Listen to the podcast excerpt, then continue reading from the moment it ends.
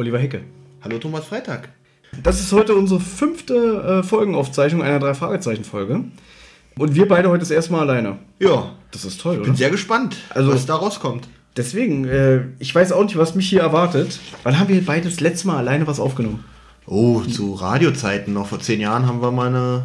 Nee, ich glaube, wir beide das letzte Mal in unserem zweiten Aufguss unserer Radiosendung 2012, 2013. Seitdem haben wir nichts mehr gemacht alleine. Krass. Also wirklich, immer war der störende Benny dabei. Ja, aber Heute heute muss, nicht. drängt sich überall irgendwie Heute nur wir beide. so omnipräsent. Und heute haben wir uns was ganz Besonderes ausgesucht. Ja, und zwar die drei Fragezeichen-Folge Der Ameisenmensch. Richtig. Man, muss, man muss dazu sagen, ähm, die, unsere letzten Folgen sind ja jetzt nicht so gut weggekommen. Also, ich rede jetzt von den Folgen, wo du dabei warst. Einmal Ja. der Phantomsee und einmal äh, der Poltergeist. Poltergeist. Witzigerweise sagst du sogar selber in der einen Folge, ob das okay ist, ob wir hier wirklich gute Werbung für die Folgen machen. Ja, ähm, weil wir machen ja einen drei Fragezeichen-Podcast, geben uns als drei Fragezeichen-Fans aus und hatten diese beiden Folgen, in denen ich dabei war, ja, wirklich komplett demontiert, möchte ich sagen. Aber das wird heute nicht passieren, weil der Ameisenmensch ist sowohl von Thomas als auch von mir äh, einer der Lieblingsfolgen, wenn nicht sogar eine Vorzeigefolge, kann ich glaube ich sagen. Oder? Wir würden das aber jetzt schon vorwegnehmen. Also, eigentlich äh, dürfen wir das noch gar nicht sagen. Weiß ich nicht, weil, weil die Erwartungshaltung von den Hörern wird ja jetzt schon sehr äh, Also wir haben auch Weggenommen. Wir haben auch kritische Punkte. Ich muss sagen, was wir als Kind äh, damals nicht hinterfragt haben und einfach gefressen haben, habe ich mir heute beim genaueren Zuhören doch mal ein bisschen genauer ähm, beäugt, würde man sagen. Ich habe es Ja. beohrt. Ja, also neues Wort auf und ich habe es beohrt. Mir sind da doch ein paar kritische Punkte aufgefallen. Also einer der besten Folgen auf jeden Fall, aber wird auch nicht ganz ohne äh, Schläge davon kommen. Das dachte ich mir schon. Aber trotzdem jetzt beim Wiederhören war ich doch ziemlich wieder noch äh, angetan und begeistert von der Folge. Ich muss auch eine Sache dazu sagen. Man hat uns ja ein bisschen dafür kritisiert, dass wir ähm, die Folgen teilweise so schlecht auseinandergenommen haben, ohne, glaube ich, den Zauber und die Nostalgie äh, dieser Serie, gerade bei den alten Folgen, äh, zur Sprache zu bringen. Das wird, glaube ich, heute nicht so ganz passieren. Ich entschuldige mich jetzt schon mal, weil ich bin gesundheitlich etwas angeschlagen und man hört es vielleicht an meiner Stimme, dass ich äh, stark erkältet bin. Versuche so gut wie möglich Husten zu unterdrücken. Und wenn ich doch husten muss, werde ich es nicht rausschneiden. Ich werde es sogar noch verstärken. Die Autorin von Der Ameisenmensch ist eine M.V. Carey.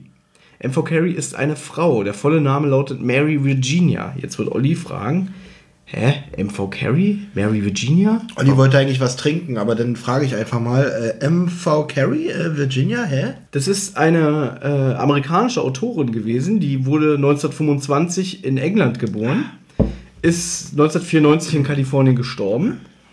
Kurz nach ihrer Geburt ist die Familie in in die USA ausgewandert und äh, sie hat unter anderem ganz viele Kinderbücher für Walt Disney geschrieben. Unter anderem irgendwie ähm, eine Kinderbuchversion für Die Hexe und der Zauberer und für mich als Disney-Fan ganz interessant, ein Buch namens Donald Duck and the Lost Mesa Ranch, was 1966 erschienen ist.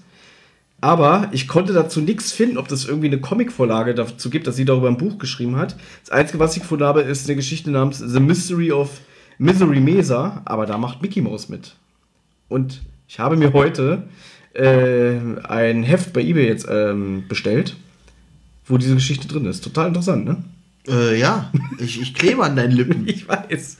Ähm, vielleicht noch ganz kurz zu M4 Carey was zu sagen. Ähm, die hat insgesamt 16 Bücher für die Serie geschrieben.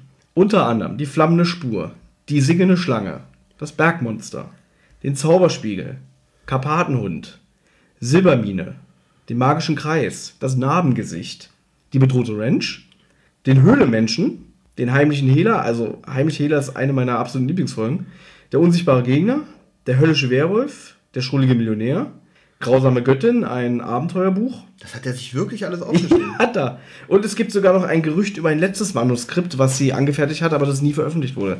Das heißt, in meinen Augen hat sie die meisten besten Bücher geschrieben von den klassischen Büchern und ist somit meine Lieblingsautorin. Also die Folgen, die du jetzt aufgezählt hast, die, die ich davon kannte, ich muss sagen, ich bin zwar Fan, aber ich kenne echt, für einen Fan, kenne ich echt sehr wenig Folgen. Ist mir auch gerade bei der Aufzählung wieder aufgefallen. Aber alle Folgen, die ich kannte von der Aufzählung, fand ich sehr gute Folgen. Silbermine, äh, Bedrohte Ranch, Der Höhlenmensch, Zauberspiegel. Oh, Zauberspiegel ist so eine super Folge, Ja. wirklich. Ich liebe die. Also jedenfalls ist sie die ist meine Lieblings drei Fragezeichen Autorin, muss ich an dieser Stelle mal sagen. Bei dieser Erzählung habe ich jetzt den Ameisenmensch ausgelassen, auf den wir jetzt näher eingehen. Um, und das ist noch kurz hier zu Ende zu bringen. Das Buch ist 1979 in den USA erschienen als Buch Nummer 29.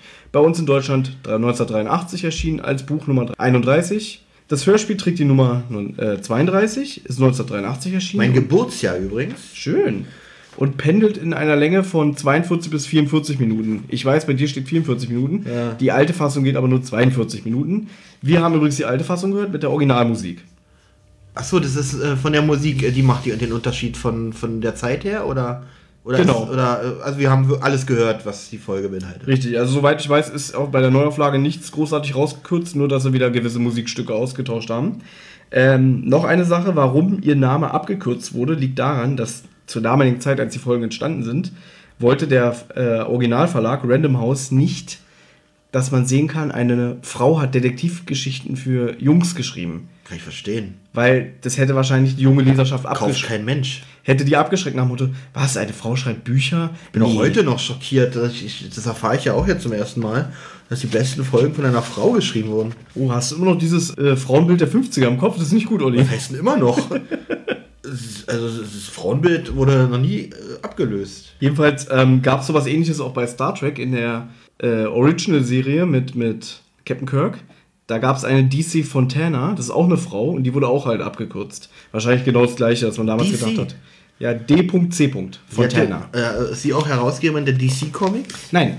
Okay, dann haben wir das auch geklärt. Ich muss sagen, ähm, Regie natürlich wieder Heike Dine Körting, wie es gibt eigentlich äh, jemals, sie hat alle Folgen, hat sie hat alle Folgen, alle Folgen Regie geführt. Ein großartiges Sprecherensemble, muss ich sagen, was äh, die Folge echt auch zu etwas Besonderem macht, weil es macht echt Spaß dazu zu hören. Da gehe ich auch in, an manchen Stellen nochmal etwas genauer drauf ein. Richtig. Wir starten natürlich immer mit dem Vorlesen des Klappentexts. Da ich beide MC-Versionen besitze, einmal die Originalfassung und einmal die neue Fassung mit der neuen Musik, ist mir da aufgefallen, dass äh, beide Klappentexte ein bisschen unterschiedlich ausfallen. Ich würde dich bitten, lest du einfach mal beide vor. Les, na, wir, ich lese einen vor, du liest den anderen. Okay, dann liest, dann liest du den alten vor. Eine Vogelscheuche erwacht plötzlich zum Leben und stürzt sich auf alles, was ihr in die Quere kommt. Letizia Redford beginnt zu verzweifeln.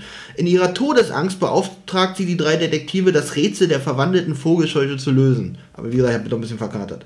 Justus, Bob und Peter nehmen den Auftrag an und geraten unversehens selbst in Lebensgefahr. Boah, das klingt wirklich... Nicht knicken. Das ist ja schon vorgeknickt, damit es in die Hülle passt. Also ähm, ich habe zu fürs Protokoll, ich habe nirgendwo einen Knick reingemacht, wo nicht vorher schon einer drin war. Jetzt kommt der Klappentext von der neuen Version. Kribbelnde Spannung im wahrsten Sinne des Wortes verheißt dieser Fall. Die drei Fragezeichen juckt das nicht. So viel Wortwitz in einem Satz, das ist ja großartig. Kribbeln, krabbeln, jucken. Gilt es doch der attraktiven Letitia Redford beizustehen. Steht da attraktive? Ja. Okay. Die zwar im Luxus lebt, sich aber von allerlei krabbelndem um obendrein einer lebendig gewordenen Vogelscheuche bedroht sieht. Der mutige Entschluss, es mit Ameisen und Schlimmerem aufzunehmen, bringt die drei Fragezeichen mit sonderbaren Zeitgenossen in Berührung. Und dass da steht, ähm, die attraktive beweist, dass man jetzt auch schon die etwas erwachseneren Hörer ansprechen wollte. Ähm, ich kann darauf gerne im weiteren Verlauf der Besprechung eingehen, denn da wird es erklärt, was mit ihr, was damit attraktiv gemeint ist. Okay.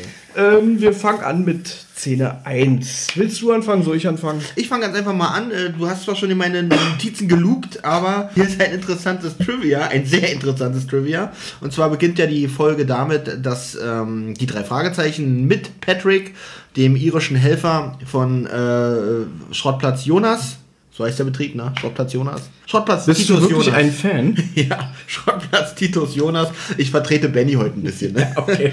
Fahren ja hin, um Einkäufe zu erledigen. Und hier steht als Trivia, Justus wird zum ersten Mal alleine auf eine Einkaufstour geschickt. Unfassbar spannend und erwähnenswert. Und so beginnen wir auch in diese Folge.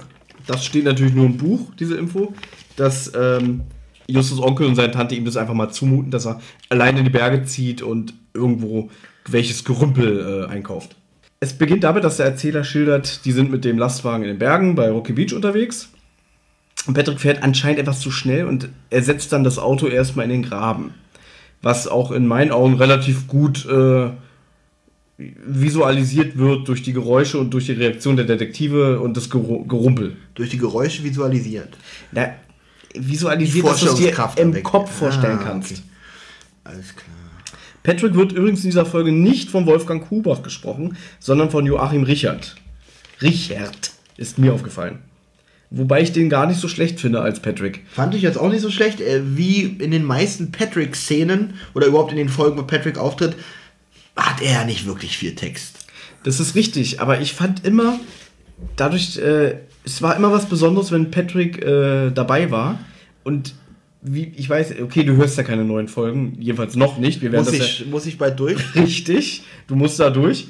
Ähm, die kommen ja dann irgendwann nicht mehr vor im Laufe der Hörspielserie. Und zwar ab dann, wenn die Jungs erwachsener werden. In der deutschen Version sind es ja Iren, das habe ich ja schon mal erwähnt. In der amerikanischen Version sind es Deutsche. Und die werden dann halt, ähm, es wird in den Büchern gesagt, dass die wieder zurück in ihre Heimat gegangen sind, also nach Irland. Und bis heute tauchen sie nicht mehr auf. Sie sind einfach definitiv weg. Und das macht natürlich auch die alten Folgen für mich aus, dass Patrick und Kenneth dabei sind. Also man weiß sofort, in welcher Ära man sich befindet, wenn man Patrick und Kenneth hört.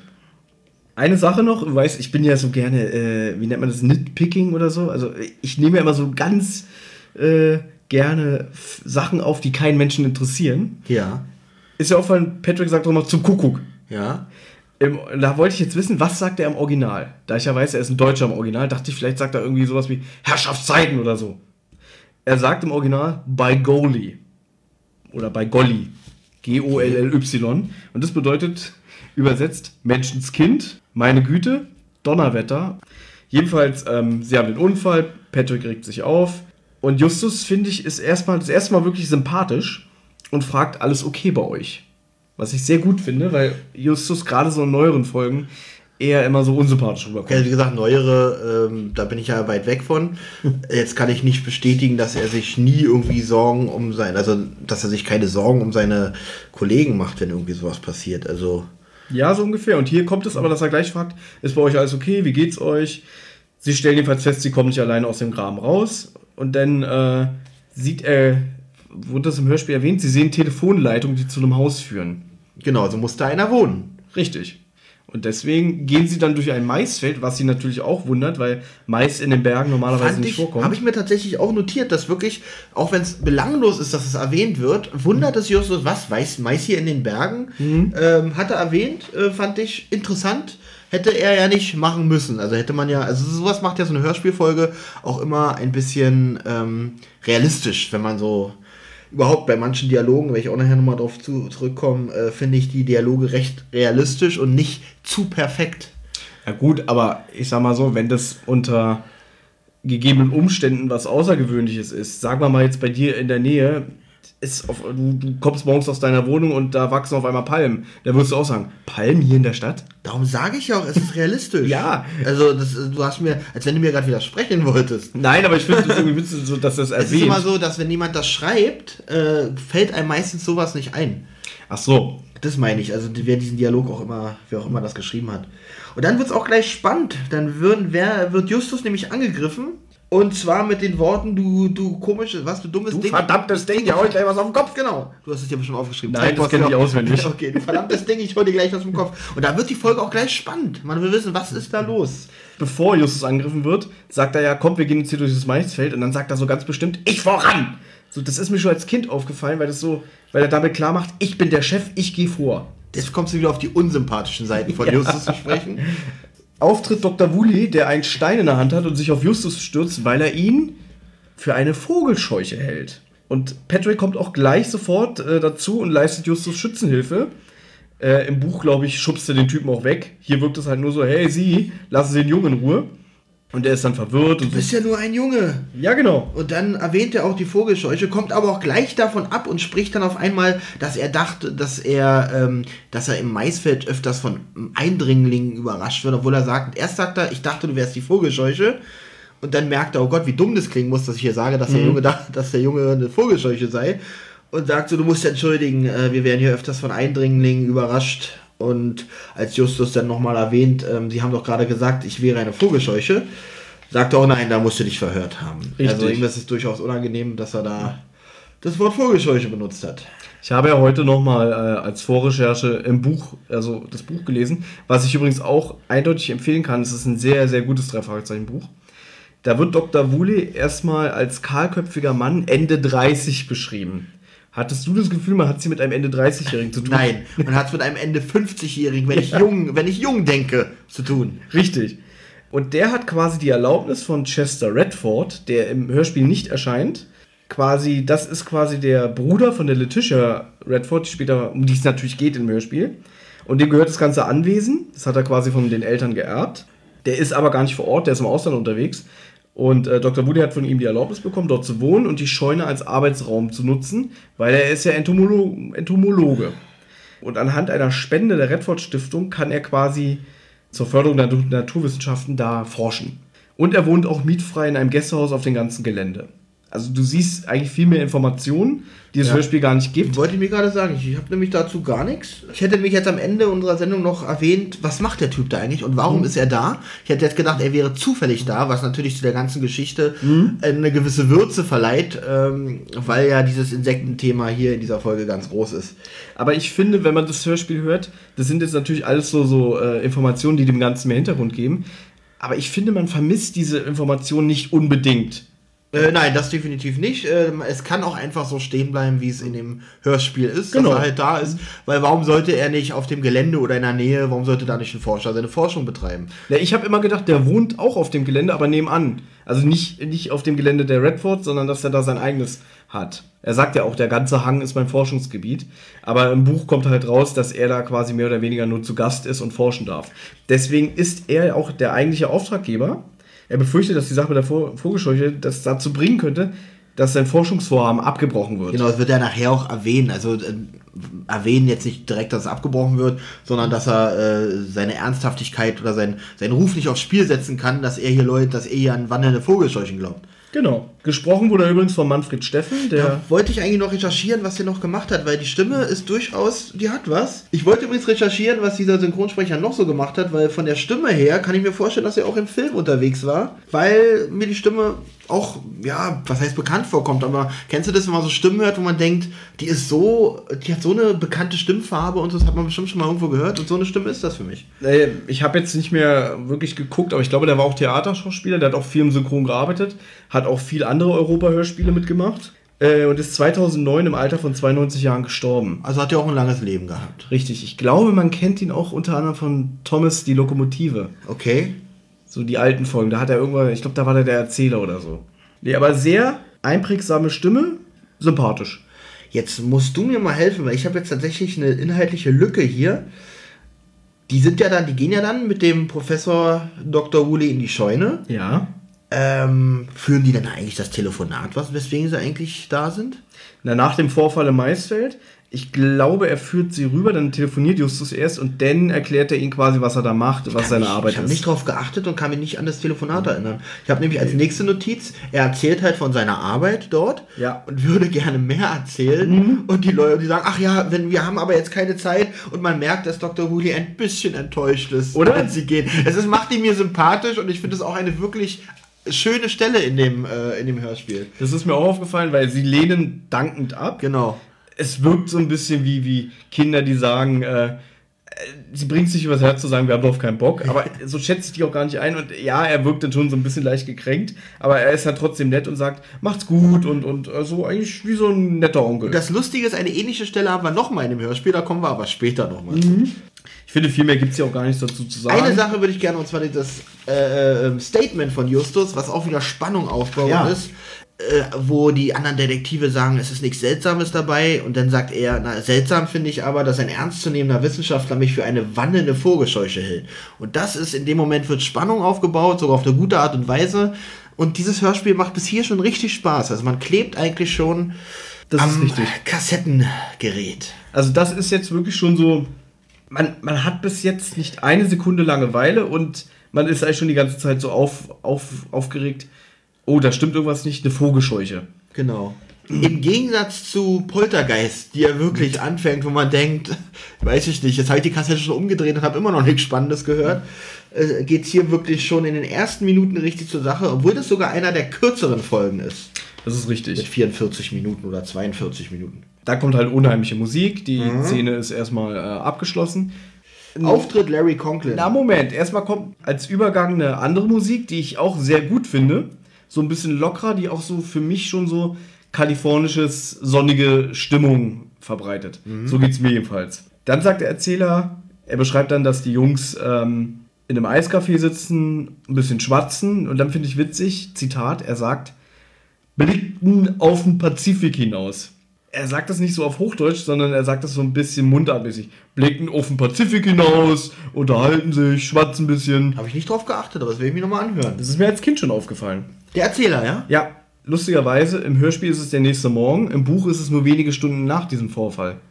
Also die sind jetzt wieder nach Hause gefahren, nachdem jetzt Onkel Titus sie abgeholt hat aus dem Graben. Ähm, und soweit ich weiß, will Titus dann nochmal losfahren und Justus lehnt aber ab, weil er mit seinen Jungs sich zusammensetzen will und über die Vorfälle sprechen möchte. Ich finde es tatsächlich realistischer, dass es wenige Stunden danach ist, weil eine ganze Nacht, um über diese mhm. sonderbaren Vorfälle zu sprechen, eine ganze Nacht verstreichen zu lassen, äh, halte ich äh, für unrealistisch. Finde ich gar nicht, weil ähm, das Hörspiel jetzt einem gar nicht so suggeriert, zu welcher Tageszeit es ist. Und ich finde es eigentlich realistisch, dass sie nach Hause fahren, sich von dem Schrecken erholen und sich nächsten Tag in aller Herrgottsfrühe treffen, Eis essen, sind bestimmt Sommerferien okay. und dann darüber reden. Also das stört mich jetzt nicht. Ja, also ich fände es mit den mehreren, also ich finde die wenigen Stunden da ein bisschen plausibler. So, und dann kommt der Larry Conklin und jetzt muss ich mich mal outen. Dieses ganze Gespräch, was sie mit dem Typen führen, wie er das erzählt in diesen wenigen knappen Sätzen, fand ich als Kind schon immer unheimlich. Genau, das habe ich mir nämlich extra notiert, wie auch die Vogelscheuche beschreibt. Richtig. Sie drückte sich um die Ecke. Mhm. Und äh, als sie dann nach dem Gesicht fragen, er sagt, war mehr wie ein Fleck. Ja. Also als Kind ist das schon auch die Stimme, wie er es erzählt und wie er in seiner Stimme eigentlich schon so eine etwa so eine drohende äh, lasst das lieber, äh, was ich mhm. euch erzähle, lasst da lieber die Finger von. Ähm, das, das, hat mir, das hat mir immer noch gut gefallen und hab, war mir hier auch definitiv eine Notiz wert. Was ich ein bisschen skurril fand, äh, ist, wie er in dieses Gespräch einbricht. Und zwar, ähm, so habe ich das verstanden, setzt er sich dazu und sagt, äh, Peter hat übrigens recht, äh, Justus, dass du die Vogelscheuche nicht sein kannst. So fängt doch eigentlich dieses Gespräch an dem Tisch an, richtig? Sehr, sehr abrupt. Sehr also, abrupt. Jetzt weiß ich nicht, ob die Szene mitten in dem Gespräch beginnt oder ob dieses Gespräch wirklich so angefangen hat mit dem Larry Conklin. Weil ich finde es auch ein bisschen sonderbar, warum, das ist jetzt auch so, ja, wir sind ja hier, um darüber zu sprechen. Jetzt können sich ja die Leute natürlich denken, oh Gott, so ein Blödsinn, ist doch total unwichtig. Aber ich finde es auch bemerkenswert, warum sollte denn Peter äh, ja sagen, Justus, du kannst ja eigentlich die Vogelscheuche gar nicht sein. Es ist doch für die drei klar, dass... Äh, also nicht nur, dass er die Vogelscheuche nicht sein kann, sondern dass er mit diesem Scheiß überhaupt nichts zu tun hat. Äh, warum sollte Peter zu Justus sagen, na, du kannst ja die Vogelscheuche gar nicht sein? Dann kommt ja der Larry Conklin dazu und sagt, er hat übrigens recht, dass du die Vogelscheuche nicht sein kannst. Ich bin mir sicher, dass Justus jetzt sehr beruhigt war, dass er jetzt nicht mehr im Kreis der Verdächtigen war. Aber ich fand halt diesen Eingang des Gesprächs, den fand ich ein bisschen merkwürdig. Aber, aber dann kommt halt dieses Spannende. Genauso ist es aber auch im Buch. Die unterhalten sich genau über diese Sachen, ja. dass ähm, das merkwürdig ist, dass ein erwachsener Mann einen für eine Vogelscheuche hält und Peter dann auch sagt so, naja, du bist doch viel zu kräftig dafür. Und dann kommt der Typ wirklich, der steht an der Bar, bestellt sich einen Kaffee, dreht sich zu den Jungs um und setzt sich hin. Also genauso ist es im Buch. Genau. Und ich finde es aber eigentlich, da man ja eigentlich genau weiß, was passiert ist, vielleicht ist es ein bisschen holprig, wie der Sprecher einsteigt, aber ich finde den Szenen Anfang grandios für das, was es ist. Finde ich auch gut. Ich finde auch die ganze Szene gut. Ich fand mhm. nur diese Sache ein bisschen ja. bemerkenswert. Ich möchte jetzt auch nicht schlecht sagen. Was man noch über den ähm, Larry Conklin erfährt, ist, dass er für eine Alarmanlagenfirma arbeitet, genau. die in dem Mosby Museum, wo wir noch zukommen, wo wir noch hinkommen, Entschuldigung, die Alarmanlage installiert hat. Er sagt ja dann auch noch das Übliche, was halt Verdächtige halt auch sagen, lass die Sache auf sich beruhen. Man will natürlich die Ermittler von der Sache mhm. abbringen, obwohl ich, ich also ich habe die Folge auch lange, lange nicht gehört. Und ich dachte echt, Larry Conklin kommt in der Folge nochmal vor, aber das war's. Richtig? Er hat mit der Folge nichts mehr zu tun. Ja, richtig. Das finde ich auch merkwürdig. Ich, also in dem Moment, sogar heute dachte ich noch, wichtige Figur, Notiz gemacht, aber der hat ja gar nichts mehr damit zu tun. Ich dachte in dem Moment sogar, dass er einer der Verdächtigen am Ende ist. Okay. Weil er hat die Alarmanlage installiert im Mosby-Museum. Hm. Er kennt sich mit der Alarmanlage aus. Ähm, rät den drei Detektiven, sich von dem Fall fernzuhalten. Und dann ist er wieder weg und hm. nie wieder gesehen. Also er hat mit der Folge gar nichts zu tun, ist aber ein durchaus interessanter Charakter. Also einer der, der interessantesten Minuten in diesem Hörspiel werden von einer Person geführt, die sonst keine Rolle mehr spielt in diesem Stück. Der ist natürlich ähm, auch dafür da, um so eine Spannung aufzubauen. Und der ist halt, wie soll man sagen, so vom Charakter her. Im Buch sagt er auch, weißt du, ich bin jemand, der sich nicht in andere Leute Dinge einmischt. Und an eurer Stelle würde ich die Finger davon lassen. Eine Vogelscheuche, die sie irgendwie sich in der Dunkelheit rumdrückt, da würde ich meine Finger von lassen. Also ist aber auf jeden Fall lustig, lustiges Buch muss es sein. Wenn jemand, ich bin, ich bin niemand, der sich in andere Leute Angelegenheiten mischt, aber sich einfach zu Fremden an den Tisch setzt und sich an dem Gespräch beteiligt. Finde ich schon auch, also ich muss mir glaube ich auch die Bücher mal durchlesen. Die haben bestimmt, die sind bestimmt lustig. Weil Justus ja dann quasi seine, seine Jungs triggert und dann meint Peter ja auch so, ha, ich würde die Sache gerne auf sich beruhen lassen. Aber, du lässt uns ja nicht. Ja, genau. Typisch Peter. Aber das ist super. Und dann ja. ist es auch so halt diese, dieser leichte, zynische, sarkastische Unterton, weil er genau weiß, was ihn erwartet und er wehrt sich auch gar nicht mehr. Ja. Und dann fahren sie los mit ihren Fahrrädern in den Chaparral Canyon. Um die Vogelscheuche mal zu besichtigen. Richtig. Um die es hier geht. Ist mir jetzt beim Hören über Kopfhörer zum ersten Mal aufgefallen. Das habe ich früher bei, auf dem Kassettenrekorder nie gehört. Während Justus sein Rad anschließt, murmelt er, anschließen. Halt wieder so ein Kommentar, den Benjamin jetzt nerven würde. Er schließt es doch schon an, man hört doch das Geklapper, warum muss er es extra das, sagen? Ach, das ist so eine Szene wie, ich mache jetzt das Licht an, so, ich drücke jetzt den Schalter, ja. drück, und er macht anschließen. Genau. das, das, ist mir gar nicht aufgefallen. Ich muss mir das nochmal anhören. Ich bin so unaufmerksam.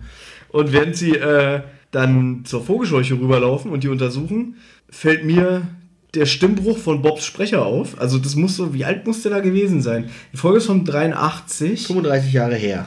Ja, und äh, der Andreas Fröhlich ist, glaube ich, auch 1965 geboren. Na gut, drei, äh, dann war er 18. Ja, so, so Stimmbruchzeit noch, oder?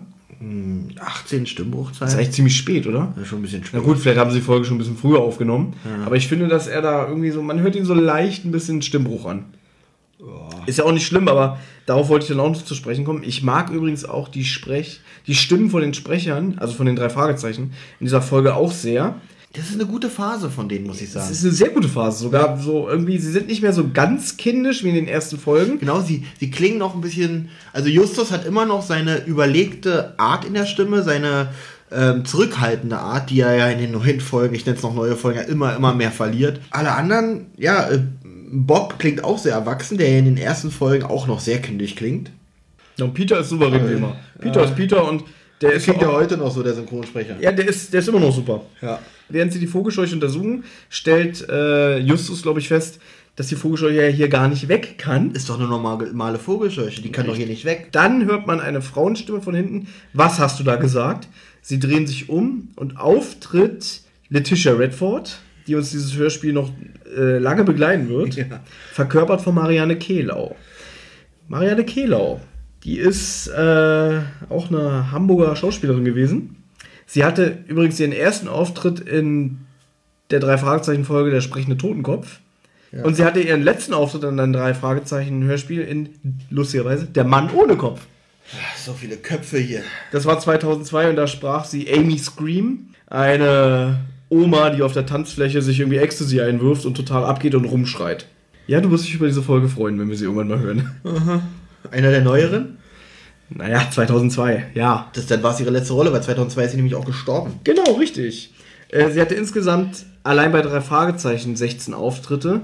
Sie war aber durchaus in sehr, sehr vielen Europa-Hörspielproduktionen zu hören. Ganz oft auch bei TKKG und. Die Funkfüchse. Richtig, Hani und Nani. Also, die war. Ich habe mal irgendwo im Forum gelesen, ähm, wenn Europa ein Knast wäre, also das Label, dann war sie einer der Hauptinsassen. Okay, aber es ist ja auch normal. Europa hat nun mal einen Pool von Synchronsprechern, die halt, auf die immer wieder zurückgegriffen wird. Viele Synchronsprecher, auch die drei Detektive, also die Sprecher von den drei Detektiven sind ja auch in vielen äh, Europaproduktionen außer der drei Fragezeichen noch zu hören. Genau, also die haben auch oft mal einen Gastauftritt bei TKKG und in anderen Produktionen. Sie war übrigens mit Ernst von Klippstein bis zu seinem Tode 1993 verheiratet. Ernst von Klippstein ist der verwirrte Opi aus der Phantomsee. Äh, der, den habe ich letztens auch in irgendeinem Film gehört. Äh, fällt aber jetzt nicht ein. So schlecht. Ja, das ist traurig. Ja. Darf ich das rausschneiden? Bitte. äh, und ich finde ja, dass Marianne Kehlau in diesem Hörspiel ihr Masterpiece abliefert. Wirklich großartig, weil sie, sie muss da wirklich sehr, sehr viel ja, Drama reinstecken in diese Person und was sie auch, wo wir noch drauf zu sprechen kommen, wirklich, wirklich gelingt. Herzzerreißend. Ja. Ich meine, als Kind, wenn man dieses Hörspiel gehört hat, die Frau ist ja die ganze Zeit nur am Schreien, am Heulen, am Zetern Und das macht sie so gut, selbst wenn man das Hörspiel heute hört, denkt man, das, das passiert einfach, das passiert wirklich. Da, da, da denke ich mir nicht vor, äh, da denke ich mir nicht, da sitzen Leute am, auch vor einem Mikrofon und, und tun so, sondern ich nehme ihr das ab, als wäre Genau, sie wär man, man, man hat als Kind auch die Bilder dazu im Kopf gehabt, der Film spielte sich dazu im Kopf ab, man hat sich die Umgebung vorgestellt, weil auch übrigens die Geräuschkulisse in den alten Folgen noch sehr, sehr äh, liebevoll gestaltet ist, muss ich sagen. Das kommt in dieser Folge auch noch mehrfach ähm, zu tragen, dieses Thema. Lass uns ganz kurz auf die Folge, äh, auf die Szene nochmal zurückkommen. Ähm, sie kamen, sie haben die Vogelscheuche beäugt, ähm, wurden dann von Letitia Redford ähm, bemerkt und eigentlich gibt es in dieser Folge auch nicht viel zu sagen. Sie sprechen halt über den Vorfall im Maisfeld und äh, Letitia hört aus dem Gespräch raus, dass halt auch ein anderer noch diese Vogelscheuche gesehen haben muss, was für sie in dem Moment natürlich eine unfassbare Erleichterung ist, weil sie ja schon für verrückt gehalten wird und viele schon denken, äh, dass sie sich diese Vogelscheuche einbildet. Äh, freut sich natürlich, äh, dass auch andere diese Vogelscheuche gesehen haben und möchte natürlich, dass sie unbedingt Mrs. Burroughs davon berichten oder Mrs. Chumley? Mrs. Chumley. Mrs. Chumley, Entschuldigung. Mrs. Chumley davon berichten, als sie sagen, na, was sollen wir dir schon sagen, diese Mrs. Chumley? Und dann wird's da, ziemlich da unfreundlich, kippt ne? die Stimmung. Ja. Weil da sagt sie auf einmal, dann verschwindet. Dann habt ihr hier nichts mehr zu suchen. Äh, das ist, als Kind nimmt man das auch recht erschreckend wahr. Mhm. Da denkt man auch, was ist denn jetzt los? Ich bin weggerannt. Ja. Äh, eigentlich ist sie die Vogelscheuche bis jetzt in dieser Folge. Ähm, aber dann wird es auch ganz schnell wieder harmonisch, als die drei Detektive ihre Dienste anbieten, die Letitia Redford natürlich dankbar annimmt. Also, wenn es jetzt mal so um Charakterbeschreibung äh, geht und auch so um das psychische Bild, äh, würde ich jetzt auch wieder das Buch empfehlen, weil die Charaktere da schon sehr ausgearbeitet sind. Und das für ein Kinderbuch, muss ich wirklich sagen. Ähm, sie wird ja so ein bisschen als Jet Set Lady im Buch beschrieben. Daher auch ähm, Klappentext dieses attraktive. Also, Gut, dass im Buch wird sie so beschrieben und ich muss aber sagen, im Hörspiel hört man das absolut raus, dass sie so eine etepetete Jet-Set-Lady ist. Also wirklich gut verkörpert. Richtig, und ähm, so, sie ist ja ein total zerbrechlicher Charakter. Später wird auch noch in dem Buch ähm, von Mr. Woolley erzählt, dass sie viel im Ausland unterwegs ist und auch so bestimmte Liaison mit reichen Männern pflegt. Also das davor irgendwie die letzte Beziehung, die sie hatte, war mit irgendeinem Grafen. Und sie wird dann meistens aber sitzen gelassen, also die, die ähm, Beziehungen werden beendet. Deswegen findet sie halt auch keinen Mann und dann kriecht sie quasi immer aufs Redford-Anwesen, um äh, ihre Wunden zu lecken. Ein immer wiederkehrender Running Gag, nenne ich es jetzt einfach mal, ist ja ähm, die Übergabe der Visitenkarte. In dem Fall muss ich fast sagen, so was ganz Besonderes, weil sie liest die Karte vor, die drei, Ta äh, die drei Fragezeichen, die drei Detektive, wir übernehmen jeden Fall. Das sagt mir gar nichts. Ja.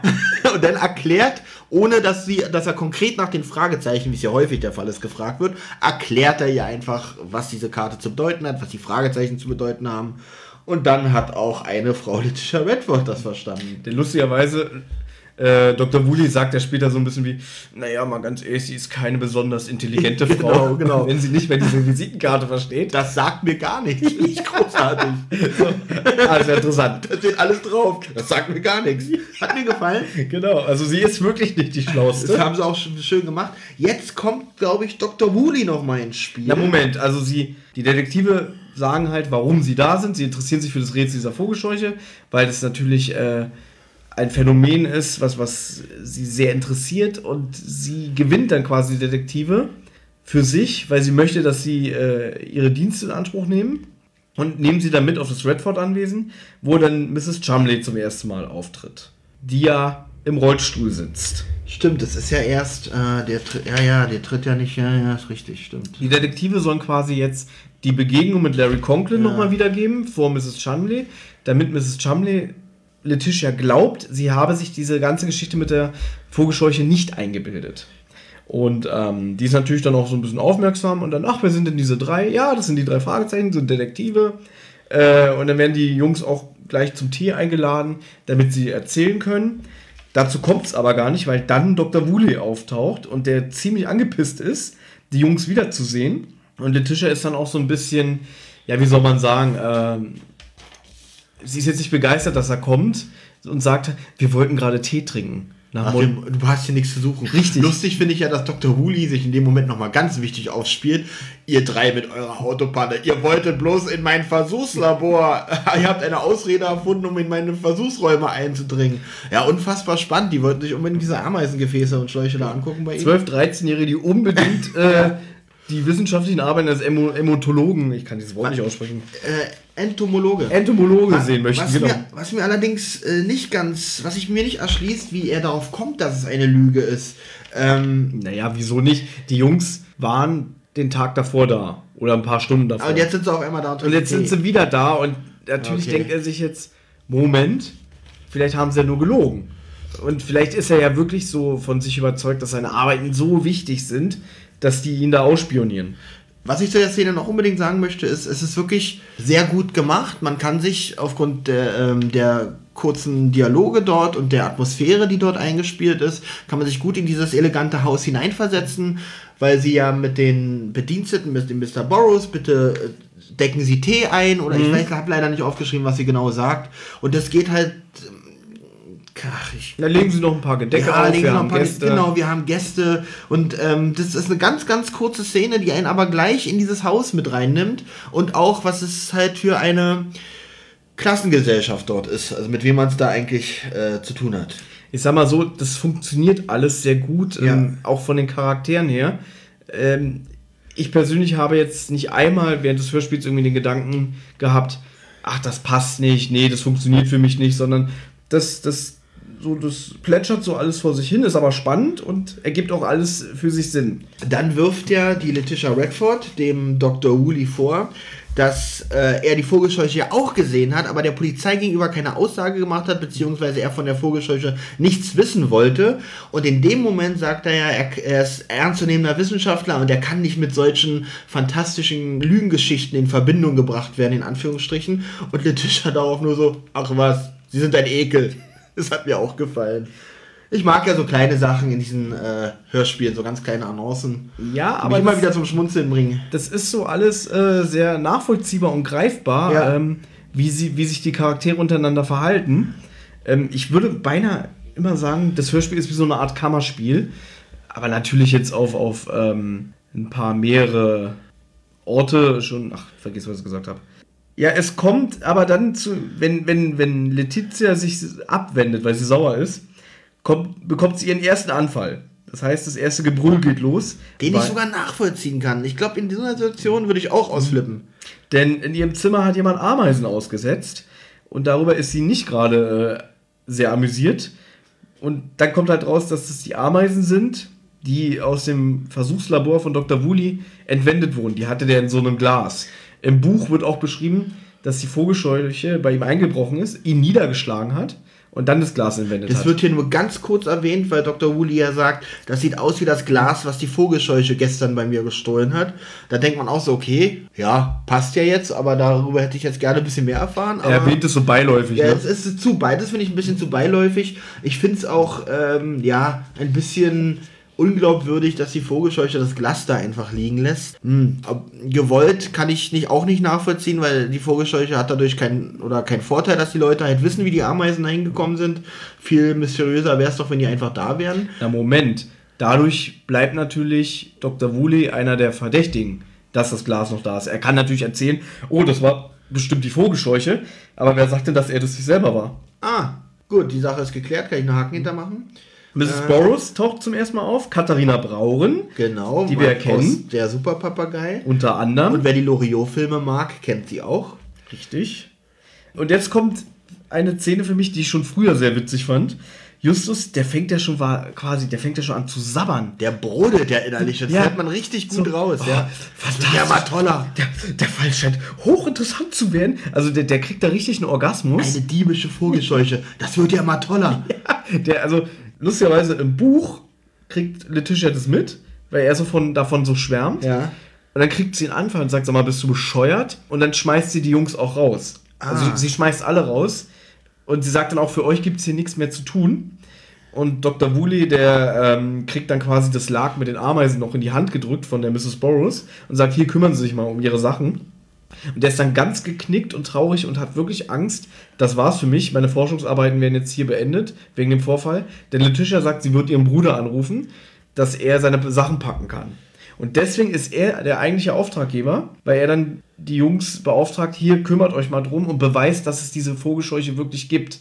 Denn ah. er ist ja auch geschädigt. Obwohl ich sagen muss, bei einer Hörspiellänge von 42 bzw. 44 Minuten hätte man die Sachen ruhig drinnen lassen können. Obwohl ich es äh, dramaturgisch natürlich schon gut finde, dass die Szene mit dem, mit diesem, ich dann sag's mal wie du, mit diesem Sabbern von Justus, mhm. wird der mal toller und mit diesem euphorischen, ich gehe jetzt an diesen Fall ran, dass diese Szene so endet. Ja.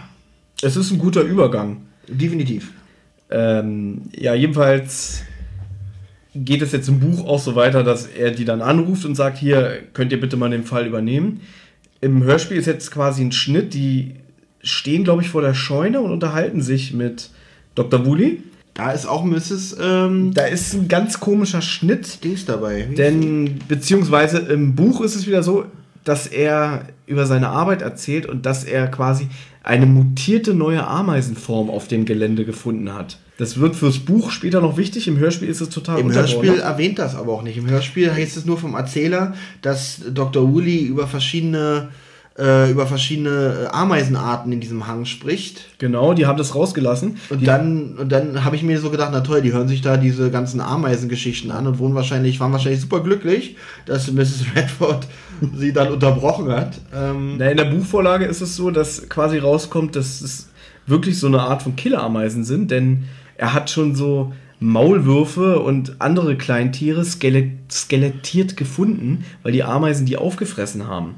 Und dazu passt dann der Satz, den Letitia im, im Hörspiel sagt: Ich ertrage das nicht, Killerameisen in meinem Haus. Denn im Buch stößt sie dazu, ah. während die sich darüber unterhalten. Und deswegen passt es dann so gut, dass sie sagt: Oh mein Gott, Killerameisen. Und er sagt dann, dann so: Müssen sie denn immer die Nerven verlieren? Passt ja im Hörspiel trotzdem immer ja, noch. Ja. Aber das ist halt der Background davon. Im Hörspiel nimmt man es einfach als, als gewohnte Übertreibung von ihr wahr. Richtig. Ähm, und wo sie Dr. Woolley wieder ein bisschen runterholen möchte. Also es fällt da tatsächlich nicht negativ auf, obwohl jetzt, wo du sagst, Killerameisen in meinem Haus, ja, schon. Ähm ja, man bezieht es im Hörspiel natürlich auf die Szene davor, äh, mit den Ameisen in ihrem Bett. Genau. Deswegen, das Buch gibt halt immer noch viel mehr Hintergrundwissen aber trotzdem haben sie es relativ gut gekürzt fürs Hörspiel. Das ist meine Meinung. Ja, meine auch. Ja. Dem schließe ich mich an. Also, weil es ist. Das Hörspiel ist, wie schon erwähnt, also recht, ähm, recht kurzweilig. Also sehr rasant, ja. finde ich. Letitia packt ja da ein bisschen aus so mhm, über sich genau. und zum Beispiel möchte dann Justus wissen, ob denn jeder das weiß, ihre Angst vor Spinnen, Insekten und auch vor Vogelscheuchen. Kein großes Geheimnis, sagt sie, denn das kann jeder wissen, genau. was den Täterkreis oder den Verdächtigenkreis natürlich. Richtig, sie erwähnt einen Film, der im Fernsehen lief und da hat sie sich dann so vor den Bildern, die da gezeigt wurden, geekelt, dass alle mitbekommen haben, aha, die hat krasse Angst vor, vor Insekten. Und dann erzählt sie von diesem schlimmen Erlebnis, was sie im Auto hatte, was eigentlich wirklich. Das wollte ich gerade sagen. Also, ja. ich, ich habe hab mir auch dazu notiert, dass es wirklich eine krasse Geschichte ja. ist. Also, im Horrorfilm wäre, wenn es sowas als Horrorfilm gäbe, ja. wäre das eigentlich eine schöne, super Szene. Da, da würden sie wahrscheinlich mit ihrem Auto den Hang runterfahren. ja, sich dreimal überschlagen. Ja. Äh, ja. Ganz kurz übrigens, kennst du Horrorfilme mit Vogelscheuchen? Nein. Ich glaube, es gibt so ein oder zwei, die sind aber erst so ziemlich spät entstanden, so vor ein paar Jahren. So in 80er Jahren wäre doch ein Horrorfilm mit einer Vogelscheuche grandios gewesen. Das wäre wirklich, ähm, wie du schon sagst, grandios. Ja, so, so gerade so die Technik hier, so wie Freddy oder, oder Freitag der 13. Wenn es jetzt nicht gerade eine computeranimierte Vogelscheuche ist. Ja, so wäre es heute. Das wär, so wäre es heute, das wäre furchtbar. Ähm, dann können wir das übrigens ja. auch gleich, gleich abhaken. Das ist nämlich die drei Fragezeichen-Folge, die den dämlichsten Folgentitel hat. Genau, darauf wollten wir definitiv auch noch zu sprechen kommen, denn die Folge heißt ja hier im Deutschen im Hörspiel Der Ameisenmensch. Nicht nur im Hörspiel, auch im Buch. Auch im Buch, aber hier steht äh, auf der Wikipedia-Seite ähm, steht, der amerikanische Originaltitel The Sinister Scarecrow bedeutet so viel wie die unheimliche Vogelscheuche. Richtig. Was? Was? Warum hat man das im Deutschen nicht übernommen? Erstens ist dieser Titel macht neugierig. Also wenn ich den Titel Die unheimliche Vogelscheuche lesen würde, ja hallo, würde ich sofort. Aber der Ameisenmensch. Okay, man kann jetzt aber auch sagen, der, das ist ein Titel, der überhaupt nicht spoilert. Also wenn man. Das definitiv nicht, ja. aber man wird mega überrascht. Richtig, ja. das stimmt, ja. Aber er ist natürlich sehr unpassend, aber auf der anderen Seite vielleicht wieder ganz clever, weil man halt wirklich nicht weiß, worum es geht. Und der Dr. Woolley, der der Ameisenmensch ist, der wird auch im Buch so ein bisschen wie eine Ameise beschrieben. Ihm fehlen eigentlich nur noch die Fühler, die aus dem Kopf wachsen. Aber so, so, die Stimme passt aber auch dazu. Also von der ja. Stimme könnte ich mir den auch so vorstellen. Allerdings verstehe ich nicht, warum die in der Folge, ist wirklich die einzige Folge, wo das gemacht wird, dass ähm, der Titel ganz weit weg vom eigentlichen Geschehen ist. Richtig. Also es ist wie gesagt der dämlichste Titel, ist aber trotzdem immer noch nachvollziehbar, weil es kommt ja ein Ameisenmensch vor. Jedenfalls, ähm, Letitia erzählt von ihrem Erlebnis im Auto, dass sie da von der Vogelscheuche überfallen wurde. Die hat da irgendwelche Spinnen und Insekten in ihre Haare geschmissen. Nee, ich finde die Story aber auch furchtbar, weil gerade ich bin ja so ein kleiner Spinnphobiker. Ähm, kann das gut nachvollziehen, dass diese Frau da echt ein bisschen nervös ist äh, bei nervös. den ganzen Vorkommnissen. Ich glaube, ohne Witz, wenn ich in einem offenen Auto fahren würde, Cabrio, ja. und allein schon der Gedanke, dass einer sich hinter mir im Auto versteckt hat, da würde ich schon Herzinfarkt kriegen.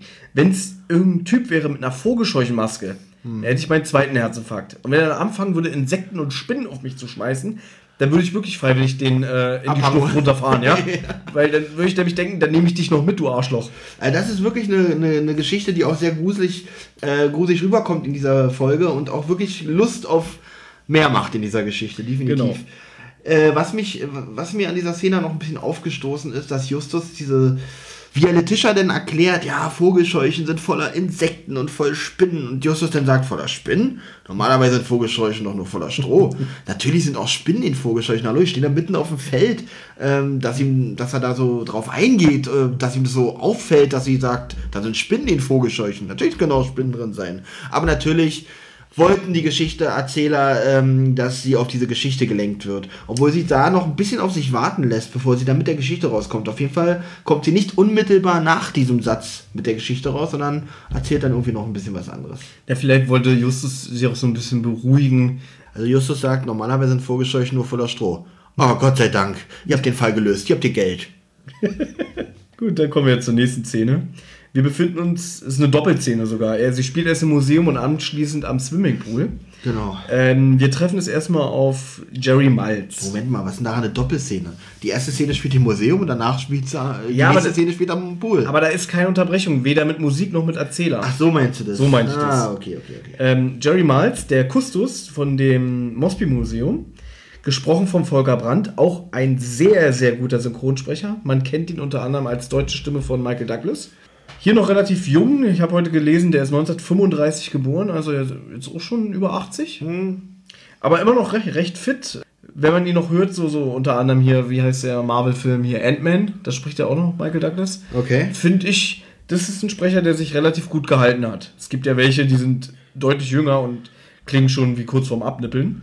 Ja, lass uns an die letzten traurigen Szenen von Andreas Elsholz ja, du meinst nicht Andreas Elsholz. Nee, wie heißt Arne der? Elsholz. Arne, Arne Elsholz. Der Sprecher von, ähm, äh, von Tom Hanks. Tom Hanks, genau. Ja. Aber wir kommen vom Thema ab. Also der Kustus, gesprochen von Volker Brandt, ja. ähm, führt ganz stolz die Detektive durch, durch das Museum und sagt, ah, und hier haben wir das Bild von dem und dem Künstler und hier haben wir einen echten Vermehr. Als Kind habe ich immer gedacht, Vermehr ist wahrscheinlich was Ausgedachtes. Das ist aber wirklich ein existierender Maler, also der zumindest existiert hat. Oh, Olli, jetzt, jetzt mache ich mal Baming. Oh, Olli kennt sich aus. Was hat er denn gemalt? Bilder. Was für Bilder? Keine Ahnung. Also ich kenne mich nicht aus, aber dass Vermeer ein Maler ist, das ist mir irgendwie aus. Hier, kannst du gucken, ich mir nicht mal notiert. Ist irgendwie aus dem Kunstunterricht mir doch mal hängen geblieben. Er hat unter anderem das Mädchen mit dem Perlohrring gemalt. Okay. Da gibt es ja auch eine Verfilmung mit Scarlett Johansson. Hätte ich mich jetzt auch vorbereiten können, aber habe ich nicht. Und, äh, glaube ich, auch ein ganz bekanntes Bild: Dienstmarkt mit Milchkrug. Was ich äh, aber recherchiert habe, was mich als Kind, wo ich als Kind immer ganz komische Bilder im Kopf hatte, es wird tatsächlich sehr kreativ beschrieben wenn äh, das der äh, Mr. Malz macht die drei, auf, äh, drei Fragezeichen auf aufmerksam, dass gleich die Uhr schlägt, dass es mhm. gleich 12 Uhr ist. Und dann schaut mal bitte auf diese Kristallprismen, die an dieser Kandelaber hängen. Dann schlägt die Uhr, die sind so kunstvoll aufgehängt, dass sie vibrieren, wenn die alte Uhr schlägt. Als Kind dachte ich mal, was geht da ab? Ja. Aber eine Kandelaber ist eine Art äh, Kronleuchter und da hängen halt Prismen dran und wenn die Uhr schlägt, ist, sind diese Prismen wohl so sensibel, dass es tatsächlich ein bisschen vibrieren ist das erste Mal, dass ich gedacht habe, Mensch, jetzt musst du mal zum Podcast das mal recherchieren, was das ist. Wusste ich vorher nicht. Ähm, und jetzt habe ich dazu auch ein Bild im Kopf und finde es eigentlich genial, dass das in diesem Hörspiel eingebaut wurde. Ich finde sowas schön. Wenn da hätten sie auch, also dass sich jemand die Mühe gemacht hat, ach, da muss noch was Schönes rein. Ach komm. Aber ich habe eine andere Frage. Hast du mitgezählt, wenn die Uhr schlägt? Nein. Er sagt, er schlägt gleich zwei. Ja.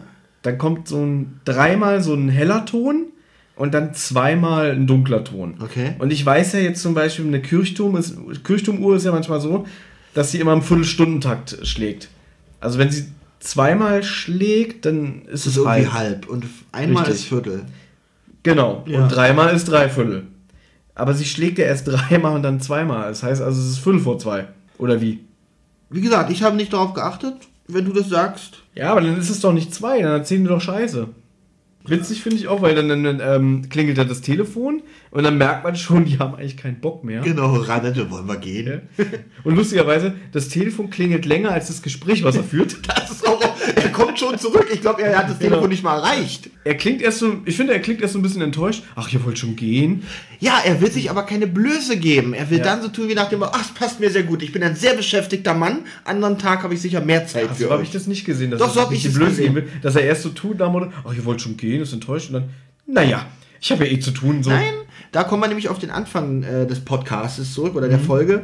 Ähm, er ist genauso enttäuscht wie der Mr. Woody am Anfang, äh, dass sie schon gehen und sie sich sein Gelaber nicht länger anhören wollen. Ähm, und tut dann aber so wie, ach naja, ich habe ja sowieso keine Zeit, passt gerade ganz gut. So sehe ich das. Sie verlassen das Museum und zum zweiten Mal in dieser Folge hören wir Letizia, Letizia, Letitia schreien, denn sie befindet sich am Pool, ist gerade ähm, äh, aus dem Wasser gekommen und eine Spinne, eine Tarantel ist ihr über den Fuß gelaufen. Und sie schreit wirklich so, als würde man, Da will man sie köpfen. als würde man sie abstechen. Ja. Ja, also sie geht richtig, richtig ab. Was ich auch verstehe, klar, sie ist ein sehr sensibler Charakter, sie ist äh, anfällig für sowas. Und wenn sie so, so ähm, nicht gerade so eine Sympathie für Insekten hat, ist so eine Tarantel schon eine Hausnummer. Was ich da immer ein bisschen bemerkenswert finde, ist die Situation, der Jerry Miles, der stößt dann auch dazu und fragt, ob was okay ist. Genau, der ist einfach mitgerannt. Die Zeit hat er dann offensichtlich gehabt. ja, aber Justus so, ach, sie sind ja auch hier. Und dann sagt er, ist doch selbstverständlich. Es wirkt irgendwie so von Justus so, was wollen Sie denn hier? Ja, ja, der, also es ist ja auch nachvollziehbar, dass wenn man einen Schrei hört, Ja. dann auch mitrennt und aber naja gut, äh, er kann er trotzdem davor überrascht sein, das ist dann nicht so unlogisch. Naja, aber das Justus so sagt irgendwie so, ah, ich habe ja gar nicht gemerkt, dass Sie hier sind, was wollen Sie überhaupt? Finde ich irgendwie, ich finde es nur bemerkenswert. Ich, ich kritisiere es jetzt nicht, aber irgendwie denke ich so, was, was, ist denn dein Problem, Justus? Du kritisierst es aber gerade. Ja, vielleicht doch. Peter stellt jedenfalls fest, dass Letitia äh, ziemlich oft ausflippt, was Justus dann auch unterstützt und sagt, ja, sie ist nicht gerade sehr ausgeglichen. Da heucheln sie aber noch rum, oh ja, wenn mir so eine Spinne über den Fuß laufen würde, würde ich auch ausflippen. Aber hinterher sagen sie, oh Gott, das ist eine Heulboje. Aber ähm, ich möchte noch mal darauf zu sprechen kommen, wie Mr. Burroughs seinen großen Auftritt, diese Heldentat beschreibt. ähm, ja, ich, ich habe das Biest erledigt. Ich habe eine Handtuch über diese sie geworfen und sie da, was sagt er denn? Und sie der Müll, tu- Mülltonne verschwinden lassen. Da fehlt eigentlich noch Applaus und Standing Ovations danach. Also er ist eigentlich der Held dieser Szene und Aber- er spielt das auch ganz Aber gut er aus. wirkt auch so, als hätte ihn das total mitgenommen. Wirklich, er, er, er, er sitzt, also bildlich kann man sich vorstellen, er sitzt wie in so einem Actionfilm, wie es endet, er sitzt äh, in so einem Feuerwehrauf, in so einem John McLean. John, genau, John McLean in einem offenen Krankenwagen mit einer Feuerdecke und voller Dreck und sagt, äh, ich habe ein Handtuch über sie geworfen und sie in der Mülltonne verschwinden lassen. Ja, und dann kommt, äh, ja, dann kommen Frauen und küssen ihn oder so. Wie halt so ein Film endet. Auf jeden Fall, das fand ich noch bemerkenswert, dass er seine Heldentat dort so beschreibt. Und die Heuchelei von Justus hatte ich schon erwähnt. Naja, sie entfernen sich dann vom Geschehen, aber Genau. dann entdecken sie einen heimlichen Beobachter. Geheimnisvollen Beobachter im Maisfeld habe ich hier geschrieben. Das war es eigentlich auch schon, der rennt dann halt weg. Der rennt weg und der entkommt auch und dann ähm, recherchieren sie aber ein bisschen und stellen fest, dass er in einem Schuppen die ganze Szenerie ähm, beobachtet hat und sie finden auch Zigarettenstummel. Und auch diese Szene hat wieder richtig was Unheimliches, dass da im Maisfeld jemand in dem Schuppen ist und dieses Anwesen da beobachtet. Find, fand ich auch sehr gut dargestellt, also sehr gut, unha sehr unheimlich. Ähm, auch die Dialoge, ich habe leider mir dazu nichts aufgeschrieben, aber die ganze Szene. Na, man weiß ja nicht, wenn man die Folge zum allerersten Mal hört. Ich glaube, als ich sie damals gehört habe, dachte ich vielleicht auch, dass es vielleicht die Vogelscheuche selber war. Deswegen, es kommt zwar, ein, ähm, wir greifen ja gerne vor. Es handelt sich nämlich bei diesem heimlichen Beobachter um den Schwimmbadreiniger, der noch später eine Rolle spielt. Ich habe mir heute so überlegt, vielleicht ist es auch ein Voyeur. Vielleicht hat er einfach nur die Letitia beim Schwimmen beobachtet und äh, sich darauf eingekeult. Ja. Ja. Gut. Ja, ähm, die erste Kassettenseite endet jetzt hier. Und der Einstieg mit der nächsten Szene ist eigentlich auch schon. Jetzt sind wir eigentlich beim Höhepunkt des Hörspiels. Finde ich auch äh, eine sehr schöne Szene, wie der Erzähler sie beschreibt. Der ähm, Dr. Woody sitzt auf einem Stuhl und blickt in den Sonnenuntergang. Mhm. Und dieses Gespräch kann man sich richtig vorstellen, wie die da sitzen im lauen Abendwind und vor sich hin erzählen. Was, was erzählen die da eigentlich nochmal? Ähm, was, mal, was haben wir dazu aufgeschrieben? Gespräch mit Dr. Woody. Beschreibung Sonnenuntergang. Ja, das hilft mir gerade Ja, nach einiger Zeit, äh, er zögert halt und dann fängt er halt an, äh, über Letitia so ein bisschen seine Meinung ähm, Ja, zu das nicht die hellste ist. Sie ist halt nicht die, die hellste Kerze am Christbaum. Und das ist es aber eigentlich schon. Genau, er, er geht noch darauf ein, er hat nicht den Eindruck, dass Letitia irgendwelche Feinde hat. Genau. Auch wenn sie ein bisschen schroff ist und mit ihrer Art und Weise aneckt, hat sie wohl noch nie jemanden geschadet. Eine Szene, wo mir der Dr. Woody eigentlich auch sehr sympathisch ist. Traurigerweise, also jetzt passiert ja gleich noch was, aber danach taucht er im Hörspiel nicht mehr auf. Das ist jetzt quasi Oh. das letzte Mal, dass er aktiv dabei ist. Also ja, sie reden jetzt über Letitia. Letitia fängt schon wieder an zu schreien. Sie wissen, irgendwas Ja. ist da passiert. Da ist sie wieder. Genau. Und jetzt rennen sie rüber. Okay, erzähl mir erstmal, was passiert. Die kommen da quasi vor, vor die Einfahrt gerannt. Letitia steht da in Todesangst und brüllt.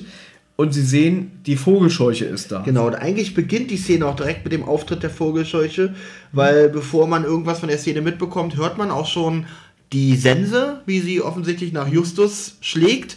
Und dann hört man wirklich ein recht gruseliges Lachen von der Vogelscheuche. Und dann rennt sie halt weg. Und ich glaube, Justus sagt dann auch noch die Vogelscheuche, damit der Zuhörer auch weiß, aha, da ist die Vogelscheuche. Das war sie. Die genau, Vogelscheuche. Genau. Ähm, kleine Randbemerkung: Im Hörspiel holt die Vogelscheuche mit der Sense nach Justus aus. Äh, die sagen ja auch: Oh mein Gott, er hätte dich beinahe geköpft. Genau. Im Buch ist das wieder anders. Der kriegt. Da ist Dr. Woody aber noch dabei. ja, ja, das meinte ich ja. Der ist ja noch dabei. Der, lustigerweise im Buch macht er auch so, so, springt er zur Seite, weil die Vogelscheuche dann den Hang äh, durch, durchs Maisfeld irgendwie wegrennt, durch die Büsche. Und die rennt genau auf ihn zu und er, er, er wirft sich noch zur Seite, um nicht mit ihr irgendwie in Berührung zu kommen. Im Buch kriegt allerdings Peter den Stiel von der Sense gegen den Kopf und ist benommen. Justus ist nicht der Geschädigte im Buch, es ist nur im Hörspiel. Aha. Justus, der auch so ein bisschen geschockt davon ist, der erholt sich aber relativ schnell. Und, und Bob sagt ja dann noch, äh, oh Gott, ich hab's gesehen, beinahe hätte sich erwischt. Und, und Justus so, ja, hab ich ja gesagt.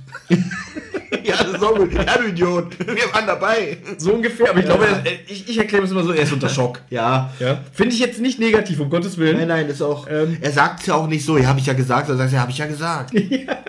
Jetzt kommt was, jetzt ist natürlich die total, also so aufgelöst haben wir diese Mrs. Redford in dieser Folge noch nicht erlebt. Mit zitternder Stimme erklärt sie, was vorgefallen ist. Da war die Vogelscheuche auf einmal. Und auch hier wunderbar geschauspielert. Ja, und hier ist ein Punkt, den ich akustisch nicht verstehe. Vielleicht kannst du mir da helfen. Sie sagt, er hatte eine Sense. Ja. Und jetzt kommt das, was ich verstehe. Wieder schnitt er tot. Wie der, also wie der Schnitter tot. Das ist so eine alte Bezeichnung für den Sensenmann. Schnitter tot.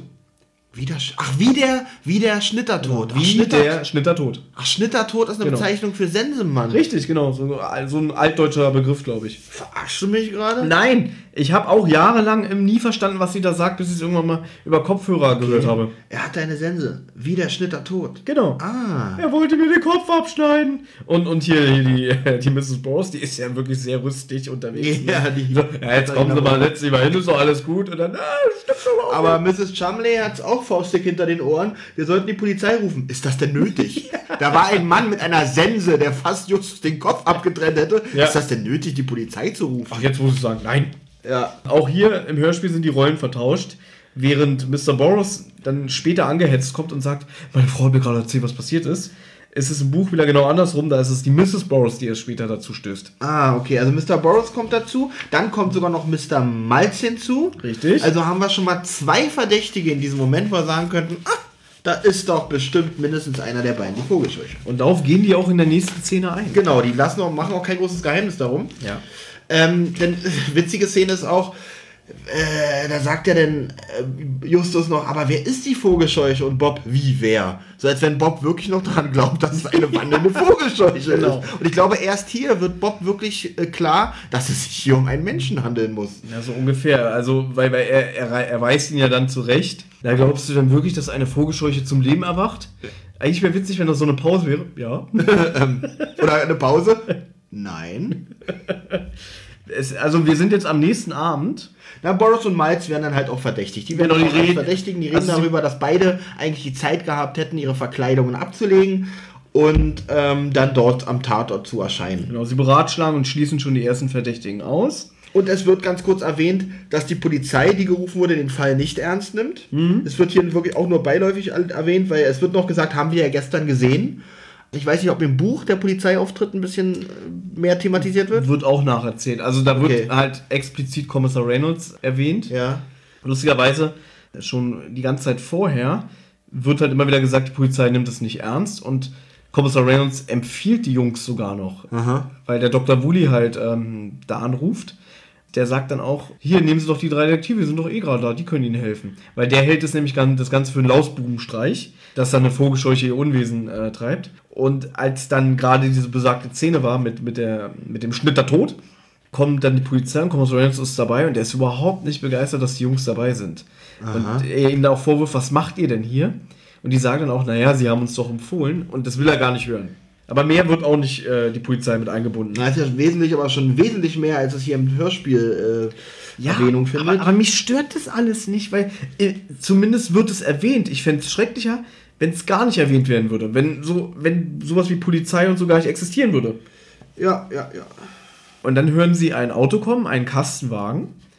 Ähm, da steigt ein Mann aus. Richtig. Ähm, der das Anwesen wieder beobachtet. Genau, er geht Richtung Scheune. Äh, also Richtung der Scheune von Dr. Woolley. Genau, weil sie, sie, sie fragen noch irgendwie, will er vielleicht Dr. Woolley besuchen. Jetzt äh, ist es mal wieder so ein Moment, wo Peter mal wieder überrascht, weil Hasenfuß Peter bietet sich an, zum LKW zu laufen, um zu schauen, was auf der Ladefläche ist. Ähm, es ist übrigens öfter mal der Fall in, bei den drei Fragezeichen, dass Peter, der nun der ängstliche von den dreien ist, trotzdem ab und zu mal die, der sorglosere ist und manchmal auch der mutigere ist. Das finde ich ähm, einen interessanten Kontrast, der hier öfters mal äh, Verwendung findet. Peter ist halt so, immer wenn es um irgendwas Übernatürliches geht oder ja, Geistererscheinungen so, dann hat der einen, Kl einen Klops in der Hose. Ja. Aber was Verfolgungsjagen angeht oder halt jemanden vielleicht auch mal entwaffnen, ihm einfach die Waffe aus der Hand nehmen, so wie beim A-Team, da wächst er über sich hinaus. Ich sag nur schwarze Katze, wo er sich dem, dem Löwen Ratscher stellt, wo mhm. er sagt, pass auf, wir haben keine Zeit ich bleibe hier, holt ihr Hilfe und wo er so ganz ruhig mit Ratscher also spricht. alles, was rationale Detektivarbeit ist, auch wenn es ein bisschen gefährlicher ist, da ist er dabei. Ja. Aber übernatürlich, das ist ihm nichts. Also, du siehst ja. Gut. Das ist die gute, eine gute Erklärung dafür. Der muss ja mit einer Brechstange immer ins Gespensterschloss gebracht werden. Gezwungen. ja. Ich meine, er macht es ja am Ende auch. Ich glaube, er wurde auch gefesselt immer äh, auf so einem Rollwagen mitgenommen, wenn es ins Gespensterschloss ging. Und hier ist halt wieder so eine Szene, wo äh, er über sich hinauswächst und was auch den Charakter in meinen Augen sehr, sehr sympathisch genau, macht. Genau, finde ich auch. Also definitiv.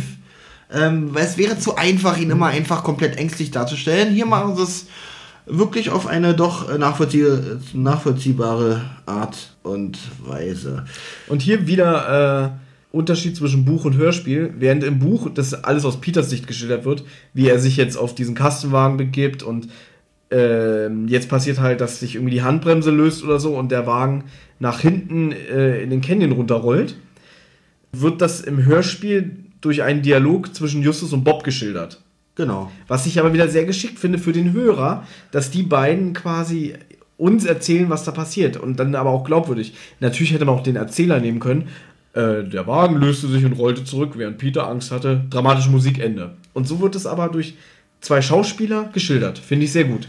Dann aber der Moment, Justus versucht vorne, äh, Quatsch, Peter versucht vorne einzusteigen, aber und dann schreit äh, Justus, die Bremsen halten nicht. Peter muss abspringen. Genau, Peter muss abspringen. Aber sieht er denn, dass Peter versucht zu bremsen und sieht, dass die Bremsen nicht halten? Der Wagen rollt doch nur. Was ist denn bitte mit den Bremsen los, dass sie so. in so einer Situation versagen? Das ist ein, da habe ich ein dickes Fragezeichen hinter gemacht, sogar das Wort naja dahinter geschrieben. Aber so habe ich es nie verstanden, weil er geht ja auf die Ladefläche, um zu gucken, genau. was da gelagert ist, um was über den Besitzer herauszufinden. Demnach ist er ja gar nicht im Führerhäuschen. Und ja, während er sich hinten auf der Ladefläche befindet, fängt der Wagen ja an zu rollen. Und das merken ja die beiden anderen. Und dann schreien sie rüber, Peter, bring dich in Sicherheit, die Bremsen halten nicht. Damit Peter merkt, irgendwas stimmt hier nicht. Ah, wahrscheinlich die Handbremse ist vielleicht gemeint, dass sie sich löst Genau. und die hält nicht. Okay, gut. Muss ich mir aber trotzdem nochmal genau anhören. Dann springt Peter halt ab, ähm, hat tatsächlich auch ein bisschen eine harte Landung gehabt, äh, weil er tatsächlich ein bisschen benommen da liegt, sich seine zwei Kollegen doch schon sehr um ihn sorgen. Justus ist erneut besorgt, was ja. wieder sympathisch Ja, macht. Also es ist wirklich eine Folge, wo Justus ähm, gut wegkommt. gut. Na gut, wir kommen noch zur Auflösung. Ja. Da sieht es wieder ein bisschen anders aus. Oh ja, da habe ich mir auch sehr viele Notizen gemacht. Aber er fragt halt nach Peter und Peter ist, wie du schon sagst, ein bisschen benommen und sagt dann halt, passt auf, der, der Kastenwagen hatte alles gelagert, was ein Schwimmbadreiniger für seine Arbeit braucht. Geräte, die man zum Reinigen von Schwimmbädern benötigt. Hier habe ich mich immer als Kind schon gefragt, würde ich erkennen, was Geräte sind, die man zum Reinigen von Schwimmbädern. Ich hätte wahrscheinlich gesagt, der Typ ist von der NASA, der hat da irgendwelche Schläuche und komische Geräte. Ähm, aber äh, Justus ist ja, äh, Quatsch, Peter ist ja auch eigentlich einer der klügeren von den dreien. Aber gut, jetzt andere Frage. Was Ja. brauchst du denn zum Schwimmbadreinigen, außer vielleicht... Äh, Wischmopp und ein, und ein Kerscher oder sowas. Ja, vielleicht ein Kanister aber, Chlor. Ja, aber da kenne ich doch nicht, das brauche ich zum Reinigen von Schwimmbädern, das braucht man zum Reinigen von allem. ja, vielleicht ist es so wie in so einem Bugs Bunny Cartoon, dann steht da halt Acme. Acme Schwimmbadreinigungszeug. ah, ja, so, so wird es gewesen sein. Glaube ich nämlich auch. Genau. Und dann, ähm, falls jetzt dazu nichts mehr kommt, sind sie ja jetzt äh, äh, dabei, das Haus zu beobachten. Genau, Überwachung der Villa ist jetzt die Überwachung nächste Szene. der Villa. Ich freue mich auf diese Szene, da muss ich gleich was zu sagen. Sie, sie beobachten ähm, durchs Fenster, wie Letitia mit Jerry Miles spricht. Genau, er verabschiedet sich ein bisschen geschwollen, muss ich sagen. Aber ich mag das. Ja, es ist, es ist gut, es passt auch in die Szene, man kommt sich kurz ein bisschen versetzt in so eine britische Seifenoper. ja. äh, was sagt er genau? Ich, äh, Er, woll, äh, er verabschiedet sich in Urlaub und Genau. sie ist da total drüber überrascht. Wie, sie haben Urlaub? Äh, äh, was wird dann mit der, mit der Ausstellung, Genau. mit dem Museum? Ja, das schließen wir jedes Mal, wenn ich Urlaub mache, so ungefähr. Genau, so total. Äh, eigentlich, sie ist ja nicht die intelligenteste, wie wir jetzt Aber, schon genau, wissen. sie ist nicht die intelligenteste, aber es fällt tatsächlich auf, es ist fast. Ähm, er verabschiedet sich ja in den Urlaub. Hm? Diese Letitia reagiert aber so, als wenn ich werde euch für immer verlassen. So, so reagiert sie so. Wie bitte? Ja. Äh, sie ist so ein fast, sie fängt fast an zu weinen, hat man das Gefühl. Ja, sie, sie reagiert so ein bisschen hier wie Scarlett O'Hara in Vom Winde verweht. Äh, ich werde nie wieder Brot essen. Ach nee, ist ja was anderes. Keine, keine Ahnung. Ähm, sie verabschiedet sich wirklich von ihm, als wäre es ein Abschied für immer. Kommen wir jetzt zum amüsanten Teil dieser Szene. Jetzt kommt Mrs. Chumley ins Spiel und fragt, wollen wir Fotos sortieren? Und warum macht sie das? Wir greifen jetzt mal wieder vor. Ist doch bestimmt ein Ablenkungsmanöver, oder? Wie wir gerade erfahren haben, dass er in den Urlaub fährt, Ja. das Museum unbewacht ist. Ah gut, aber auch Mrs. Chumley weiß ja, dass Letitia nicht die hellste Kerze auf der Torte ist. Von daher hätte sie dieses Ablenkmanöver sich wahrscheinlich sparen können. Aber ich find's witzig, sie kommt auf ihrem Rollstuhl angerollt, wollen wir Fotos sortieren? Und sie fragt dann noch, was für Fotos? Ja, Fotos von ihnen, die ich im Laufe der Jahre aufgenommen habe. Das findet sie ganz toll und dann rollt sie halt mit dem Rollstuhl in den Raum nebenan. Genau, das ist noch eine wichtige Szene, weil das beobachten die drei Detektive. Und Justus ist davon sehr angetan. Justus geht, geht rüber in diesen, in, zum Fenster des anderen Raumes, aber sie zieht die Vorhänge zu. Das heißt, er kann nicht sehen, wo sie die Fotos herholt und äh, was dort passiert. Aber mehr Interessantes passiert da wohl auch nicht und die brechen die Beobachtung dann in dem Moment auch ab. ist eine relativ kurze Szene. Ja. Ist aber eine sehr wichtige Szene, wichtige, die sich genau, noch wird später herausstellen wird. Und jetzt muss ich kurz was einfügen. Zwischen diesen beiden Szenen gibt es im Buch eine Passage, wo ich mir denke, schade, dass sie das rausgeschnitten haben, weil das ist eine sehr, sehr krasse Action-Szene. Okay. Die teilen sich nämlich eigentlich auf. Während Peter nämlich den Kastenwagen äh, untersucht, sind sie schon mal so unterwegs. Ich glaube, Justus ist alleine, als er Mrs. Chumley beobachtet. Und dann geht er weiter über das Gelände äh, und dann erwischt er die Vogelscheuche vor, dem, vor der Scheune von Dr. Woolley. Die wollte eigentlich nochmal die Scheune betreten, kann aber nicht rein, weil die Scheune gesichert wurde. Und Justus stolpert dann auch in irgendeinem Busch und die, die äh, Vogelscheuche nimmt Notiz von ihm, flieht dann aber. Und dann geht er rüber zu dem Wohnhaus von Dr. Woolley, dieses Gästehaus, geht rein, ist dann in irgendeinem Zimmer drin und auf einmal kann er nicht mehr aus dem Zimmer raus, weil Killerameisen durch die Tür kommen. Also sein Fluchtweg ist abgeschnitten. Okay, konnte man wahrscheinlich jetzt im Hörspiel nicht mehr verarbeiten, weil Killerameisen bis jetzt ja noch nicht wirklich erwähnt wurden und der Hörer gar nicht weiß, dass die Ameisen gefährlich sind. In dem Sinne hätte der Hörer dann gedacht, okay, da sind ein paar Ameisen, äh, kommt aber noch besser. Justus versucht sich dann nämlich in Sicherheit zu bringen. Der klettert irgendwie auf den Tisch, auf dem Bett und so alles. Und die kommen natürlich auch schon hoch. Und dann kommt Letitia rein und die ist völlig wahnsinnig. Die hat einen Kanister dabei und fängt an, überall Benzin auszuschütten. Und die zündet dann das Haus an. Äh, Sicher, dass du das nicht geträumt Nein, hast? nein, kann ich dir Äh, gerne Das finde ich Ja. jetzt echt ein bisschen. äh, Das, das schlägt auch echt ein bisschen aus der Story aus. Also, Die geht ähm, richtig ab. ist es denn schon Ende der Geschichte eigentlich? Äh, Ja, alle verbrennen. Alle verbrennen, okay. Und, und da haben sie gedacht, fürs Hörspiel, das geht nicht. Genau. Wir schreiben jetzt unser eigenes Ende. Nachvollziehbar, muss ich sagen. Natürlich nicht. Also, das kommt im Hörspiel vor und wo ich mir so denke, das Kommt nicht im Hörspiel vor. Äh, das kommt nicht im Hörspiel vor, genau. Und das ist aber schon eine echt, echt krasse Szene, die auch diesen Wahnsinn von Letitia zur Geltung bringt. Wie ist denn Justus aus der Szene rausgekommen? Ich meine, sie, sie zündete alles an und. Ich glaube, er flieht durchs Fenster. Müsste ich nochmal gucken, das weiß ich jetzt nicht. Ähm, Letitia und Justus waren im Buch nach dieser Szene wahrscheinlich nicht mehr die besten Freunde. Weiß ich nicht mehr, müsste ich gucken. Weil ich wäre da echt ein bisschen, also, das war ja nicht gerade ein Rettungsversuch von der Mrs. Redford. Äh, es war wahrscheinlich, äh, sie hat da in dem Moment nur an sich und die Ameisen gedacht. Verrückt. Müsste ich gucken. Kommen wir zum Hörspiel zurück. Ähm, in der nächsten Szene beschließen sie, das Haus zu durchsuchen. Genau, das hat ja Justus schon davor äh, angekündigt. Wir werden morgen das tun, was wir schon längst hätten tun sollen. Genau. Das Haus durchsuchen. Finde ich, ach so, genau, das wollte ich eigentlich auch noch erwähnen. Äh, mehr passiert nicht, aber sie planen die Hausdurchsuchung, was auch wieder ein bisschen Spannung aufbaut, so wie sie es dort sagen. Und man will ja auch wissen, jetzt gehen sie ins Haus, was finden die dort vor? Ja, sie reden wohl noch mal kurz mit Letitia, verabschieden sich dann aber und tun so, als würden sie gehen, fangen dann aber an, äh, das Haus irgendwie zu untersuchen und gehen dann in den Keller. Eigentlich auch eine relativ kurze Szene, die aber, also ich weiß noch. Die hat es wirklich in Ja. sich. Also ich glaube, da habe ich mich sehr, sehr gegruselt als Kind. Sie entdecken halt einen Tunnel, der gegraben wurde und sie schlussfolgern auch gleich daraus, das können ja nur die Burrows gewesen sein, weil die ja die einzigen sind, die sich im Haus relativ frei bewegen können. Mrs. Chumley kann es ja nicht, sie sitzt ja im Richtig. Rollstuhl, wie immer wieder erwähnt wird. Und ähm, Letitia ist ja erst spät gekommen. Ähm, die wird ja auch gesagt, dass, dass wenn sie nicht in der Welt herumreist, dann will, sucht sie ein bisschen Ja. Ruhe im Haus ihrer Eltern. Und dann entdecken sie halt, dass dieser Tunnel rüber zum Museum führen muss. Äh, dann, äh, ich habe hier noch notiert, dass Bob auf einmal ganz schnell darauf kommt, dass dieser Tunnel ja ins Museum führen muss. Ja, aber wo soll er denn sonst hinführen? Naja, Ins Maisfeld? ins, ja, ja, wer weiß, äh, ich, ich, ich fand es ein bisschen. Genau, ähm, es, er erwähnt ja dann noch, im äh, Mosby-Museum ist ein Einbruch geplant. Wie kommt er darauf? Woher weiß er, dass da ein Einbruch geplant ist? Das erwähnt er ja noch. Der Tunnel führt zum äh, Museum, weil dort ein Einbruch geplant ist. Wie kommt er auf diesen Einbruch? Das ist jetzt natürlich, um das Hörspiel ein bisschen zu straffen. Sie könnten jetzt natürlich noch ewig darüber sinnieren, aber in Anbetracht der Tatsache, dass da ein Museum gegenüber ist mit wertvollen Gemälden, liegt es ja für mich auf der Hand. Wenn man Detektiv. Ich bin halt zu wenig Detektiv, um das nachvollziehen zu können. Na gut, aber du entdeckst einen Tunnel, was denkst du denn? Ja, Wo soll der Hilfe? Wollen die da eine U-Bahn bauen? Die bauen heimlich eine U-Bahn. und wollen dann äh, die, die Letitia damit überraschen, wenn sie fertig ist. Äh, ja, gut, ist nachvollziehbar. Ähm, Sie kriegen jedenfalls aber dann es ist mir in dem Moment, in dem Moment ist mir das aufgestoßen und äh, komme ich immer auch noch nicht ganz drüber hinweg, muss ich Na, sagen. sie kriegen dann jedenfalls mit, äh, sie, sie riechen Rauch Ja. und in einem Kühlraum nebenan brennen ein paar Lappen, die sie austreten. Und dann, Taucht die Vogelscheuche nämlich wieder auf. genau, Mit, fängt an zu lachen und hier wird deutlich, das Lachen klingt ein bisschen anders als in der ersten Vogelscheuchen-Szene. Also- ein bisschen weiblicher. apropos weiblich, Peter schreit wie ein Mädchen. Das ist mir nicht aufgefallen. Doch, das ist mir schon als Kind aufgefallen, Okay. weil er sich so erschreckt. Ich dachte immer, ey, was ist denn das für eine Frau, die da schreit? Aber es ist Peter. Das ist Peters feminine Stimme, genau. Okay.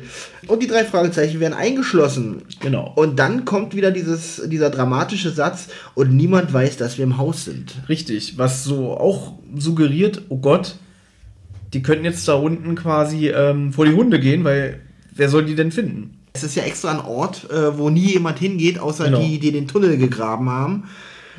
Ja. aber die drei Fragezeichen haben Glück, denn in der nächsten Szene, sie haben sich schon so ein bisschen mit ihrem Schicksal abgefunden. Ja, die waren eigentlich schon am, also, keine Ahnung. Ne? Also ich finde, für äh, Jugendliche oder Kinder, die eingesperrt sind, sind sie dann ziemlich entspannt und ruhig und, und beschweren sich darüber, wie lange sollen wir denn noch hier sitzen? Wir wollen, wir wollen die uns ersticken lassen. Also sie sind jetzt nicht mehr so panisch, sondern eigentlich schon eher sauer. Und da kommt ihnen aber jemand zu Hilfe. Und zwar der Schwimmbadreiniger. Eine Figur, die bis jetzt halt immer nur im Hintergrund auftauchte. Der schließt auf und sagt, ach Gott sei Dank habe ich euch gefunden.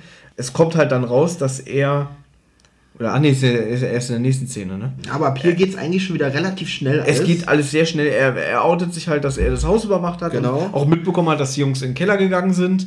Er hat das Haus übrigens überwacht, weil er hat äh, Mr. Boros eines Tages mit äh, einer Schubkarre voll Erde aus dem Keller kommen sehen. Das kommt aber erst in der nächsten Szene vor. Ach so, Er, find, er findet jedenfalls die Jungs und sagt, ich habe euch reingehen sehen, aber nicht mehr raus. Jetzt frage ich mich, hat er nicht die Vogelscheuche rauskommen sehen?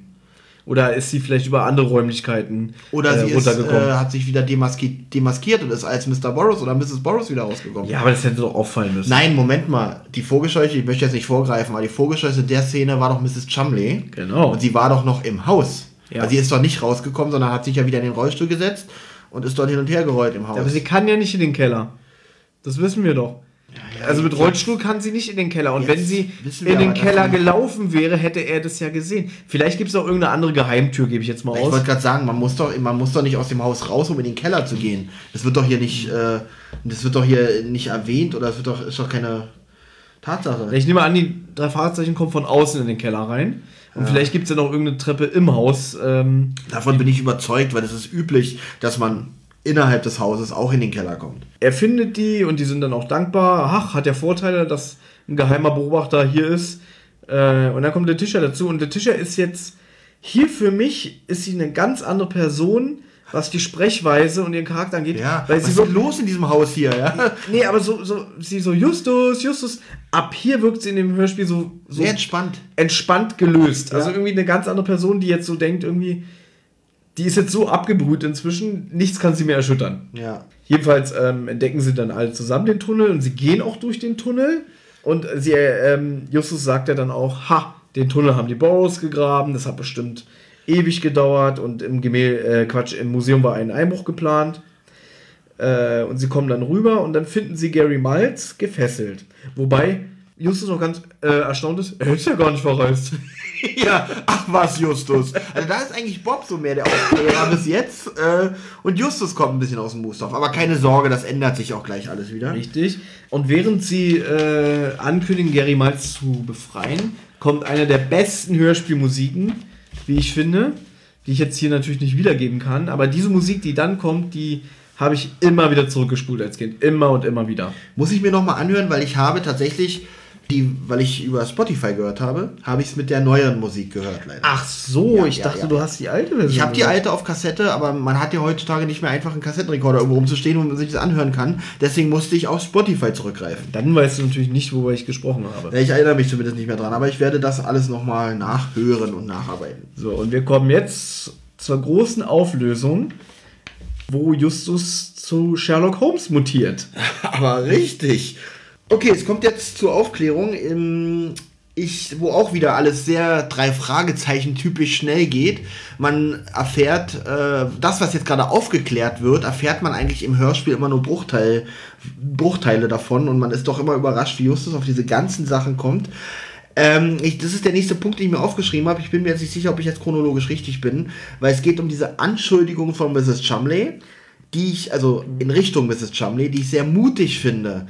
Ja, Moment. Erst, erstmal wird ja gesagt, dass die Bros fast sechs Monate für den Tunnel gebraucht Das haben. hast du ja schon erwähnt. Ja, das schneide ich aber weg. Justus konfrontiert Mrs. Chumley dann damit irgendwie, naja, jetzt können sie uns ja mal verraten, wie denn der eigentliche Plan war zwischen ihnen drei. Nein, wie sie die Beute untereinander aufteilen wollen. So rum, genau. Wie wollen sie denn die Beute untereinander aufteilen? Und sie ist natürlich darüber sehr erbost und sagt, sag mal, was, was ist mit dir los und, und was soll das?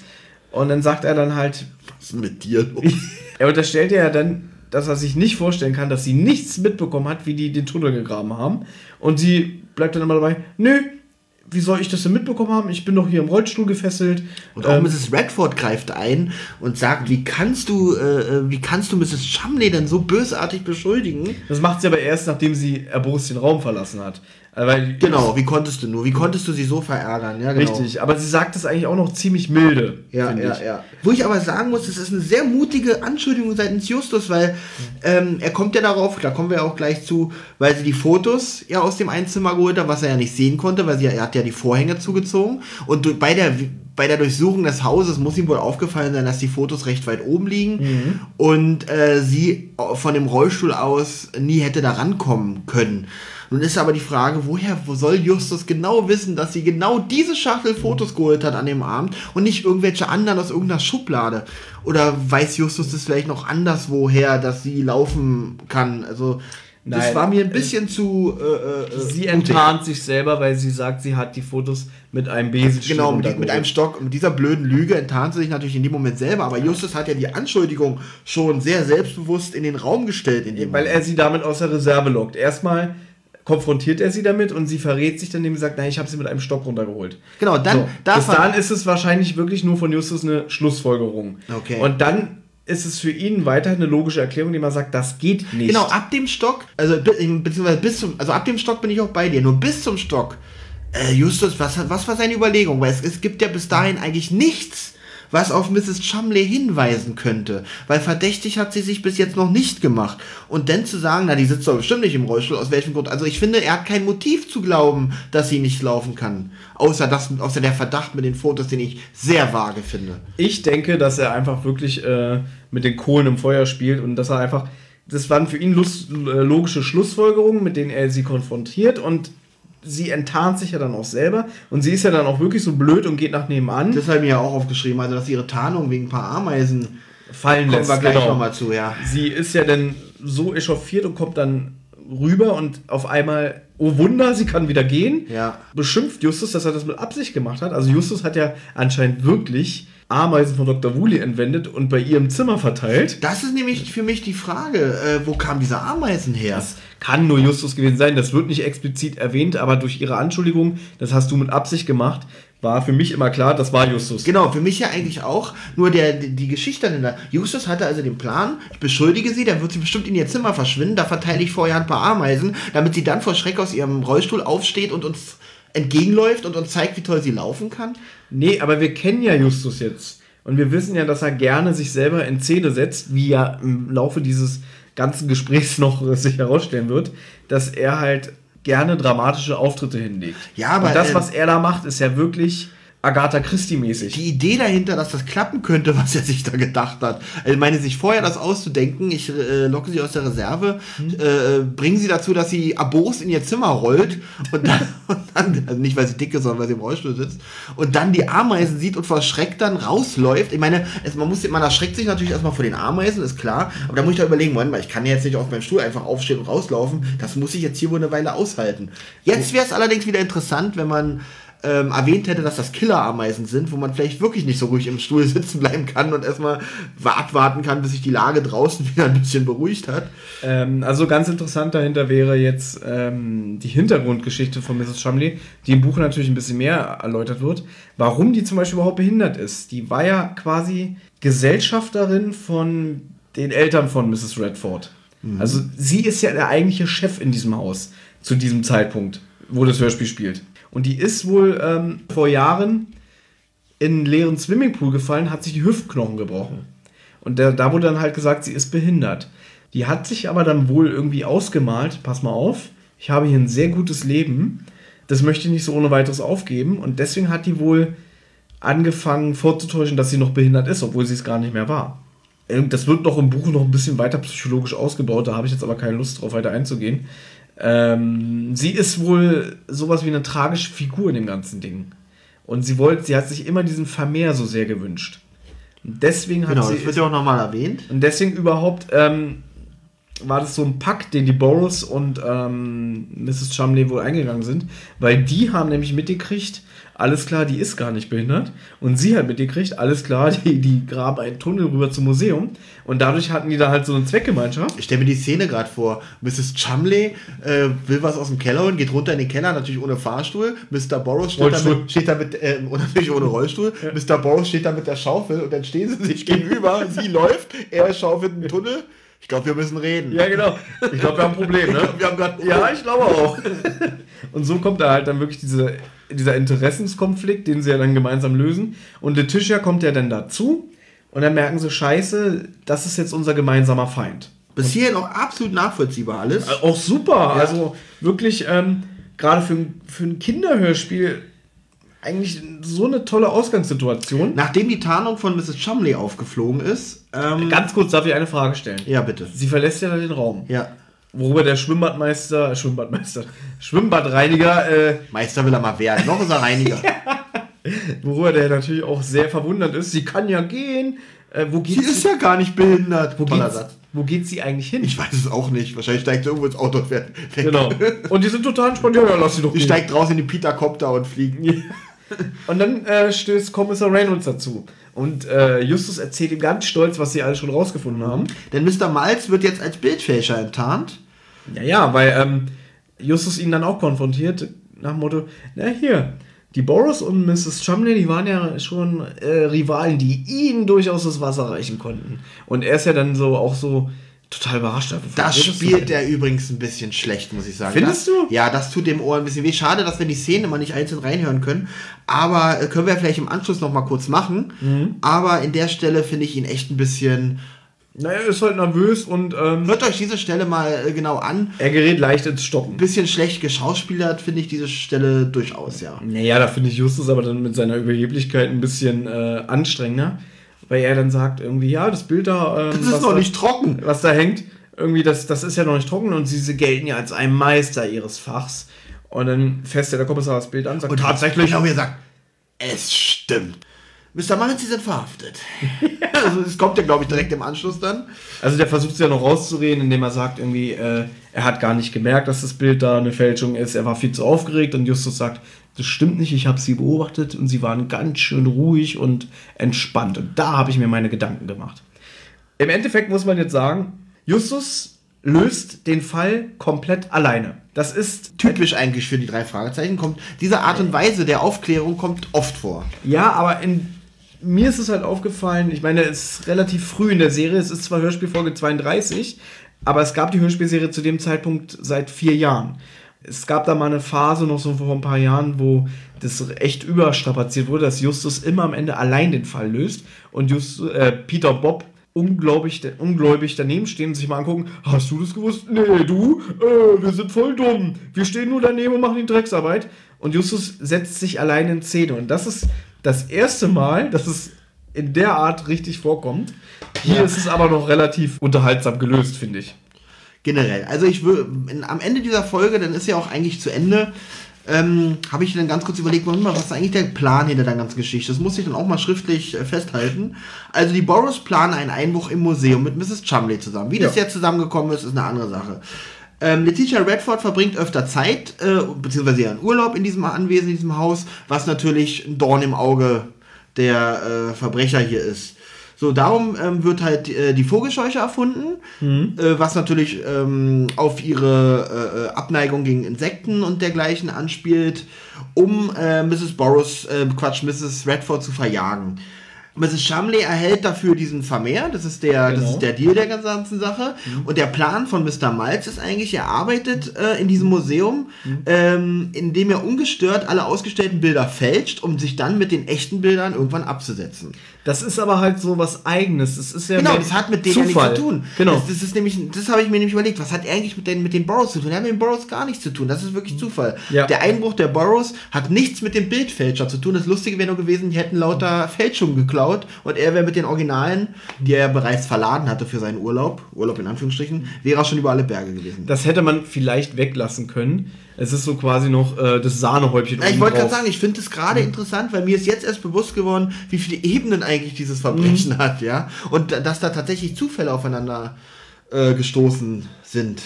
Jedenfalls, um das nochmal jetzt abzuschließen, ähm, Letitia ist total begeistert von den drei Fragezeichen. Sie hätte es ihnen nicht zugetraut Ja. und gratuliert. Und auch Kommissar Reynolds ist sehr begeistert. Und am Ende wird natürlich werden alle drei gelobt. Aber um nochmal darauf zurückzukommen, Justus hat ja eigentlich den Fall alleine gelöst. Reynolds ist natürlich so großmütig und bezieht auch Peter und Bob mit ein. Dann so, gut gemacht, Jungs. Kollegen, sagt er Genau, sogar. Kollegen. Kollegen. Und dann, dann kommt wieder ein alberner Abschlusslacher. Und dann, ja, wir helfen Ihnen auch gerne mal wieder. Ich muss aber mal wieder sagen, was mir auch öfters auffällt, ich kann die Lösungswege von Justus halt nicht ganz nachvollziehen, wie er auf alles auf die Schnelle gekommen ist. Angefangen mit Mrs. Chumley, wie er sie beschuldigt, also wie er darauf wie er darauf kommt, dass sie tatsächlich laufen kann und überhaupt was damit zu tun hat, weil es deutet eigentlich nichts darauf hin, außer dass sie die Vorhänge zuzieht, während sie die Fotos holt. Und äh, so gut kennt sich Justus nicht mit dem Privatleben äh, von äh, Mrs. Redford aus, um zu sagen, ah, die haben nur diese eine Kiste mit Fotos und die liegt da oben, das kann nur diese Kiste sein. äh, weil er hat sie auch nicht mal weiter beobachtet äh, mit den Fotos und alles. Also das es sind auch viele Fragezeichen in dieser Folge, aber trotzdem muss ich abschließend sagen, eine sehr, sehr gute Folge. Also ähm, kommen wir jetzt zur Wertung? Ja, achso, von 10 Punkten wieder, ne? Naja, fang du an mit, was hat dir gefallen? Ich weiß, wir haben es ja gerade eigentlich durchgekaut, also einfach nochmal so ein schönes Urteil. Die gesamte Atmosphäre hat mir gefallen. Es ist äh, sehr viel Liebe in die Details der Geräusche, der Hintergrundatmosphäre ähm, gesteckt worden. Das hört man in dem Haus, das hört man ähm, auf dem Feld auch ganz oft, äh, wenn sie auf dem Maisfeld sind. Die Geschichte ist sehr kurzweilig, sehr schnell, also ähm, es passieren eigentlich spannende Sachen, also die spannenden Szenen reihen sich aneinander äh, in den 40 Minuten, dass es echt Spaß macht, diese Folge zu hören. Die Aufklärung äh, hat auch Hand und Fuß, finde ich. Mhm. Ähm, nur halt, was mir nicht gefällt, ist, die Lösungswege von Justus sind wieder mal nicht nachvollziehbar für mich. Und ähm, ja, ansonsten, das ist das einzige Negative, was ich an dieser Folge sagen muss. Auch das Sprecherensemble wirklich großartig gespielt von allen, sind alle sympathisch, äh, vom Dr. Woolley über die Mrs. Chumley, die auch gut spielt, so ein bisschen diese, sie, sie kommt ja am Anfang tatsächlich sogar ein bisschen dumm und naiv rüber. Mhm. Wer ist eigentlich Mr. Ach, das ist der, das ist der, das ist der Schwimmbadreiniger. Ja, der eigentlich nicht wirklich namentlich erwähnt wird. Also doch, doch, das, doch. Ja, einmal, vom Erzähler einmal, einmal äh, wie der heißt. Ich habe jetzt den Namen sogar vergessen. Wie heißt denn der? Engineer oder Engineer. Also der wird vom Erzähler so beiläufig genannt. Mhm. Und dann äh, sagt noch Mr. Miles zu ihm: Lassen Sie mich los, Andy! Was ich auch übrigens sehr gut geschossen habe. Ja, ja, ja. Ähm, also, und, und wie viele Punkte? Acht Punkte. Acht Punkte, okay. Ja. Es gibt kaum eine Folge. Ich möchte sie sogar auf, die, auf eine Stufe mit Geisterschloss heben, obwohl ich echt am überlegen bin, ob ich nicht der Ameisenmensch ein bisschen besser finde als Geisterschloss. Okay. Weil Geisterschloss finde ich. Aber ganz kurz, wenn ja. Geisterschloss deine Lieblingsfolge ist, würde ich jetzt denken, der gibst du 10 Punkte. Warum gibst du dann den Ameisenmenschen nur Jetzt, wo ich alle Folgen nochmal gezwungen bin aufzuarbeiten, denkt man nochmal neu nach. Also, okay. Also, sind auch die Bewertungen alle vielleicht nochmal ein bisschen. Weil man muss sich ja auch jetzt ein bisschen genauer mit den Folgen befassen. Und da, ja, ist ein guter Anlass, nochmal neu zu bewerten. Gut, Olli, du musst aber natürlich auch den Zauber wirken lassen. Ach, du musst wieder denken, du bist acht. Ach so. Dann kommt jetzt meine Meinung. Ganz objektiv betrachtet ist das in meinen Augen die beste Drei-Fragezeichen-Folge.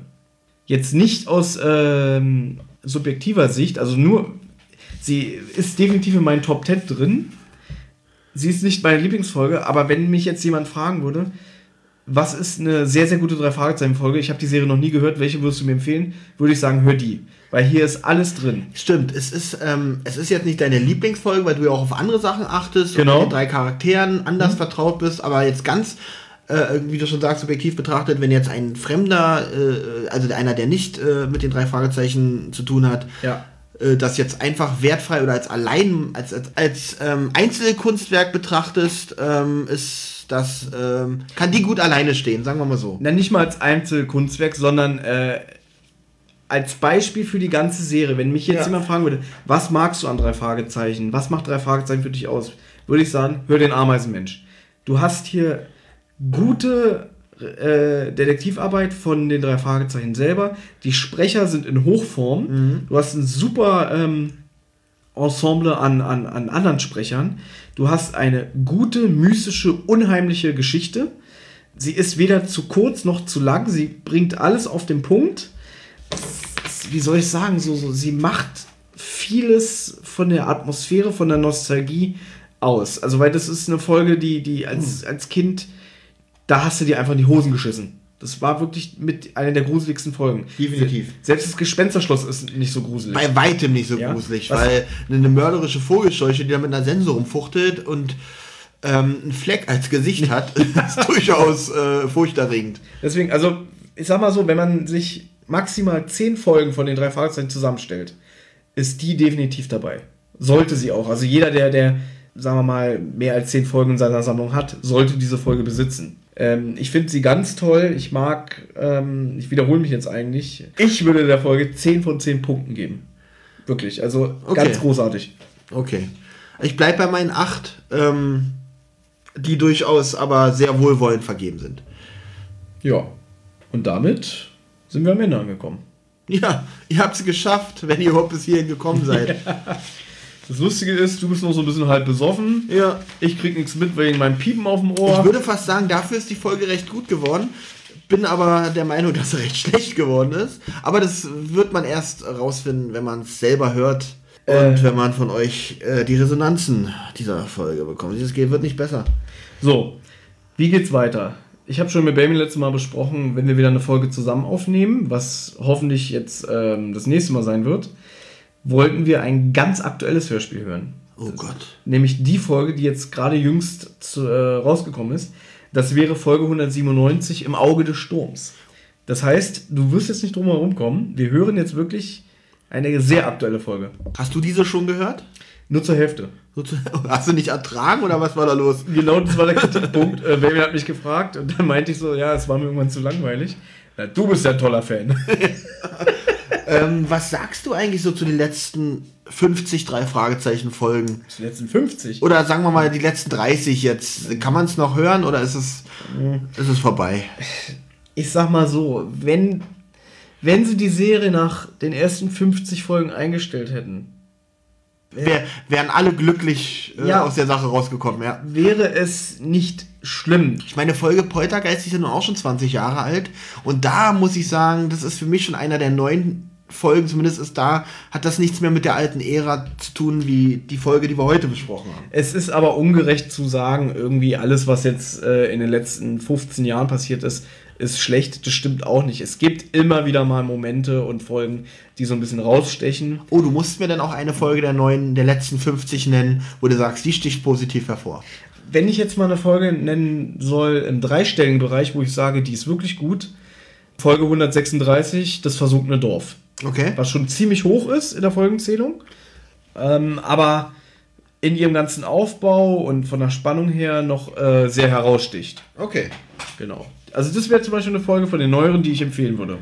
Ich will ja nicht nochmal auf Poltergeist eingehen, aber wo du gerade das Wort Spannung erwähnt hast, also das war echt eine Folge. Also ich habe sie mir damals gekauft und dachte echt, die während der ganzen ersten Kassettenhälfte, die haben, die, ich habe einen Fehldruck, die haben die falsche Folge da reingepackt. Ja. Sag doch einfach, die Folge hat dein Fantum kaputt gemacht. Die hat mein Phantom kaputt gemacht. Obwohl ich glaube, ich habe sogar ähm, Fußballgangster noch vor Poltergeist gehört. Ist Fußballgangster älter als Poltergeist?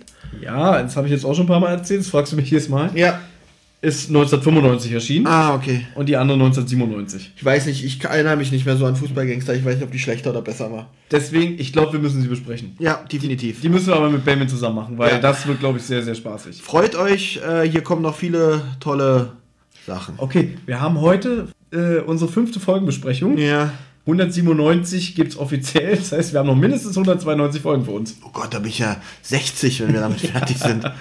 Okay, ich würde sagen, äh, wir bedanken uns dann erstmal fürs Zuhören. Nächstes Mal, denkt dran, im Auge des Sturms. Ja, und jetzt ähm, abschalten. Genau.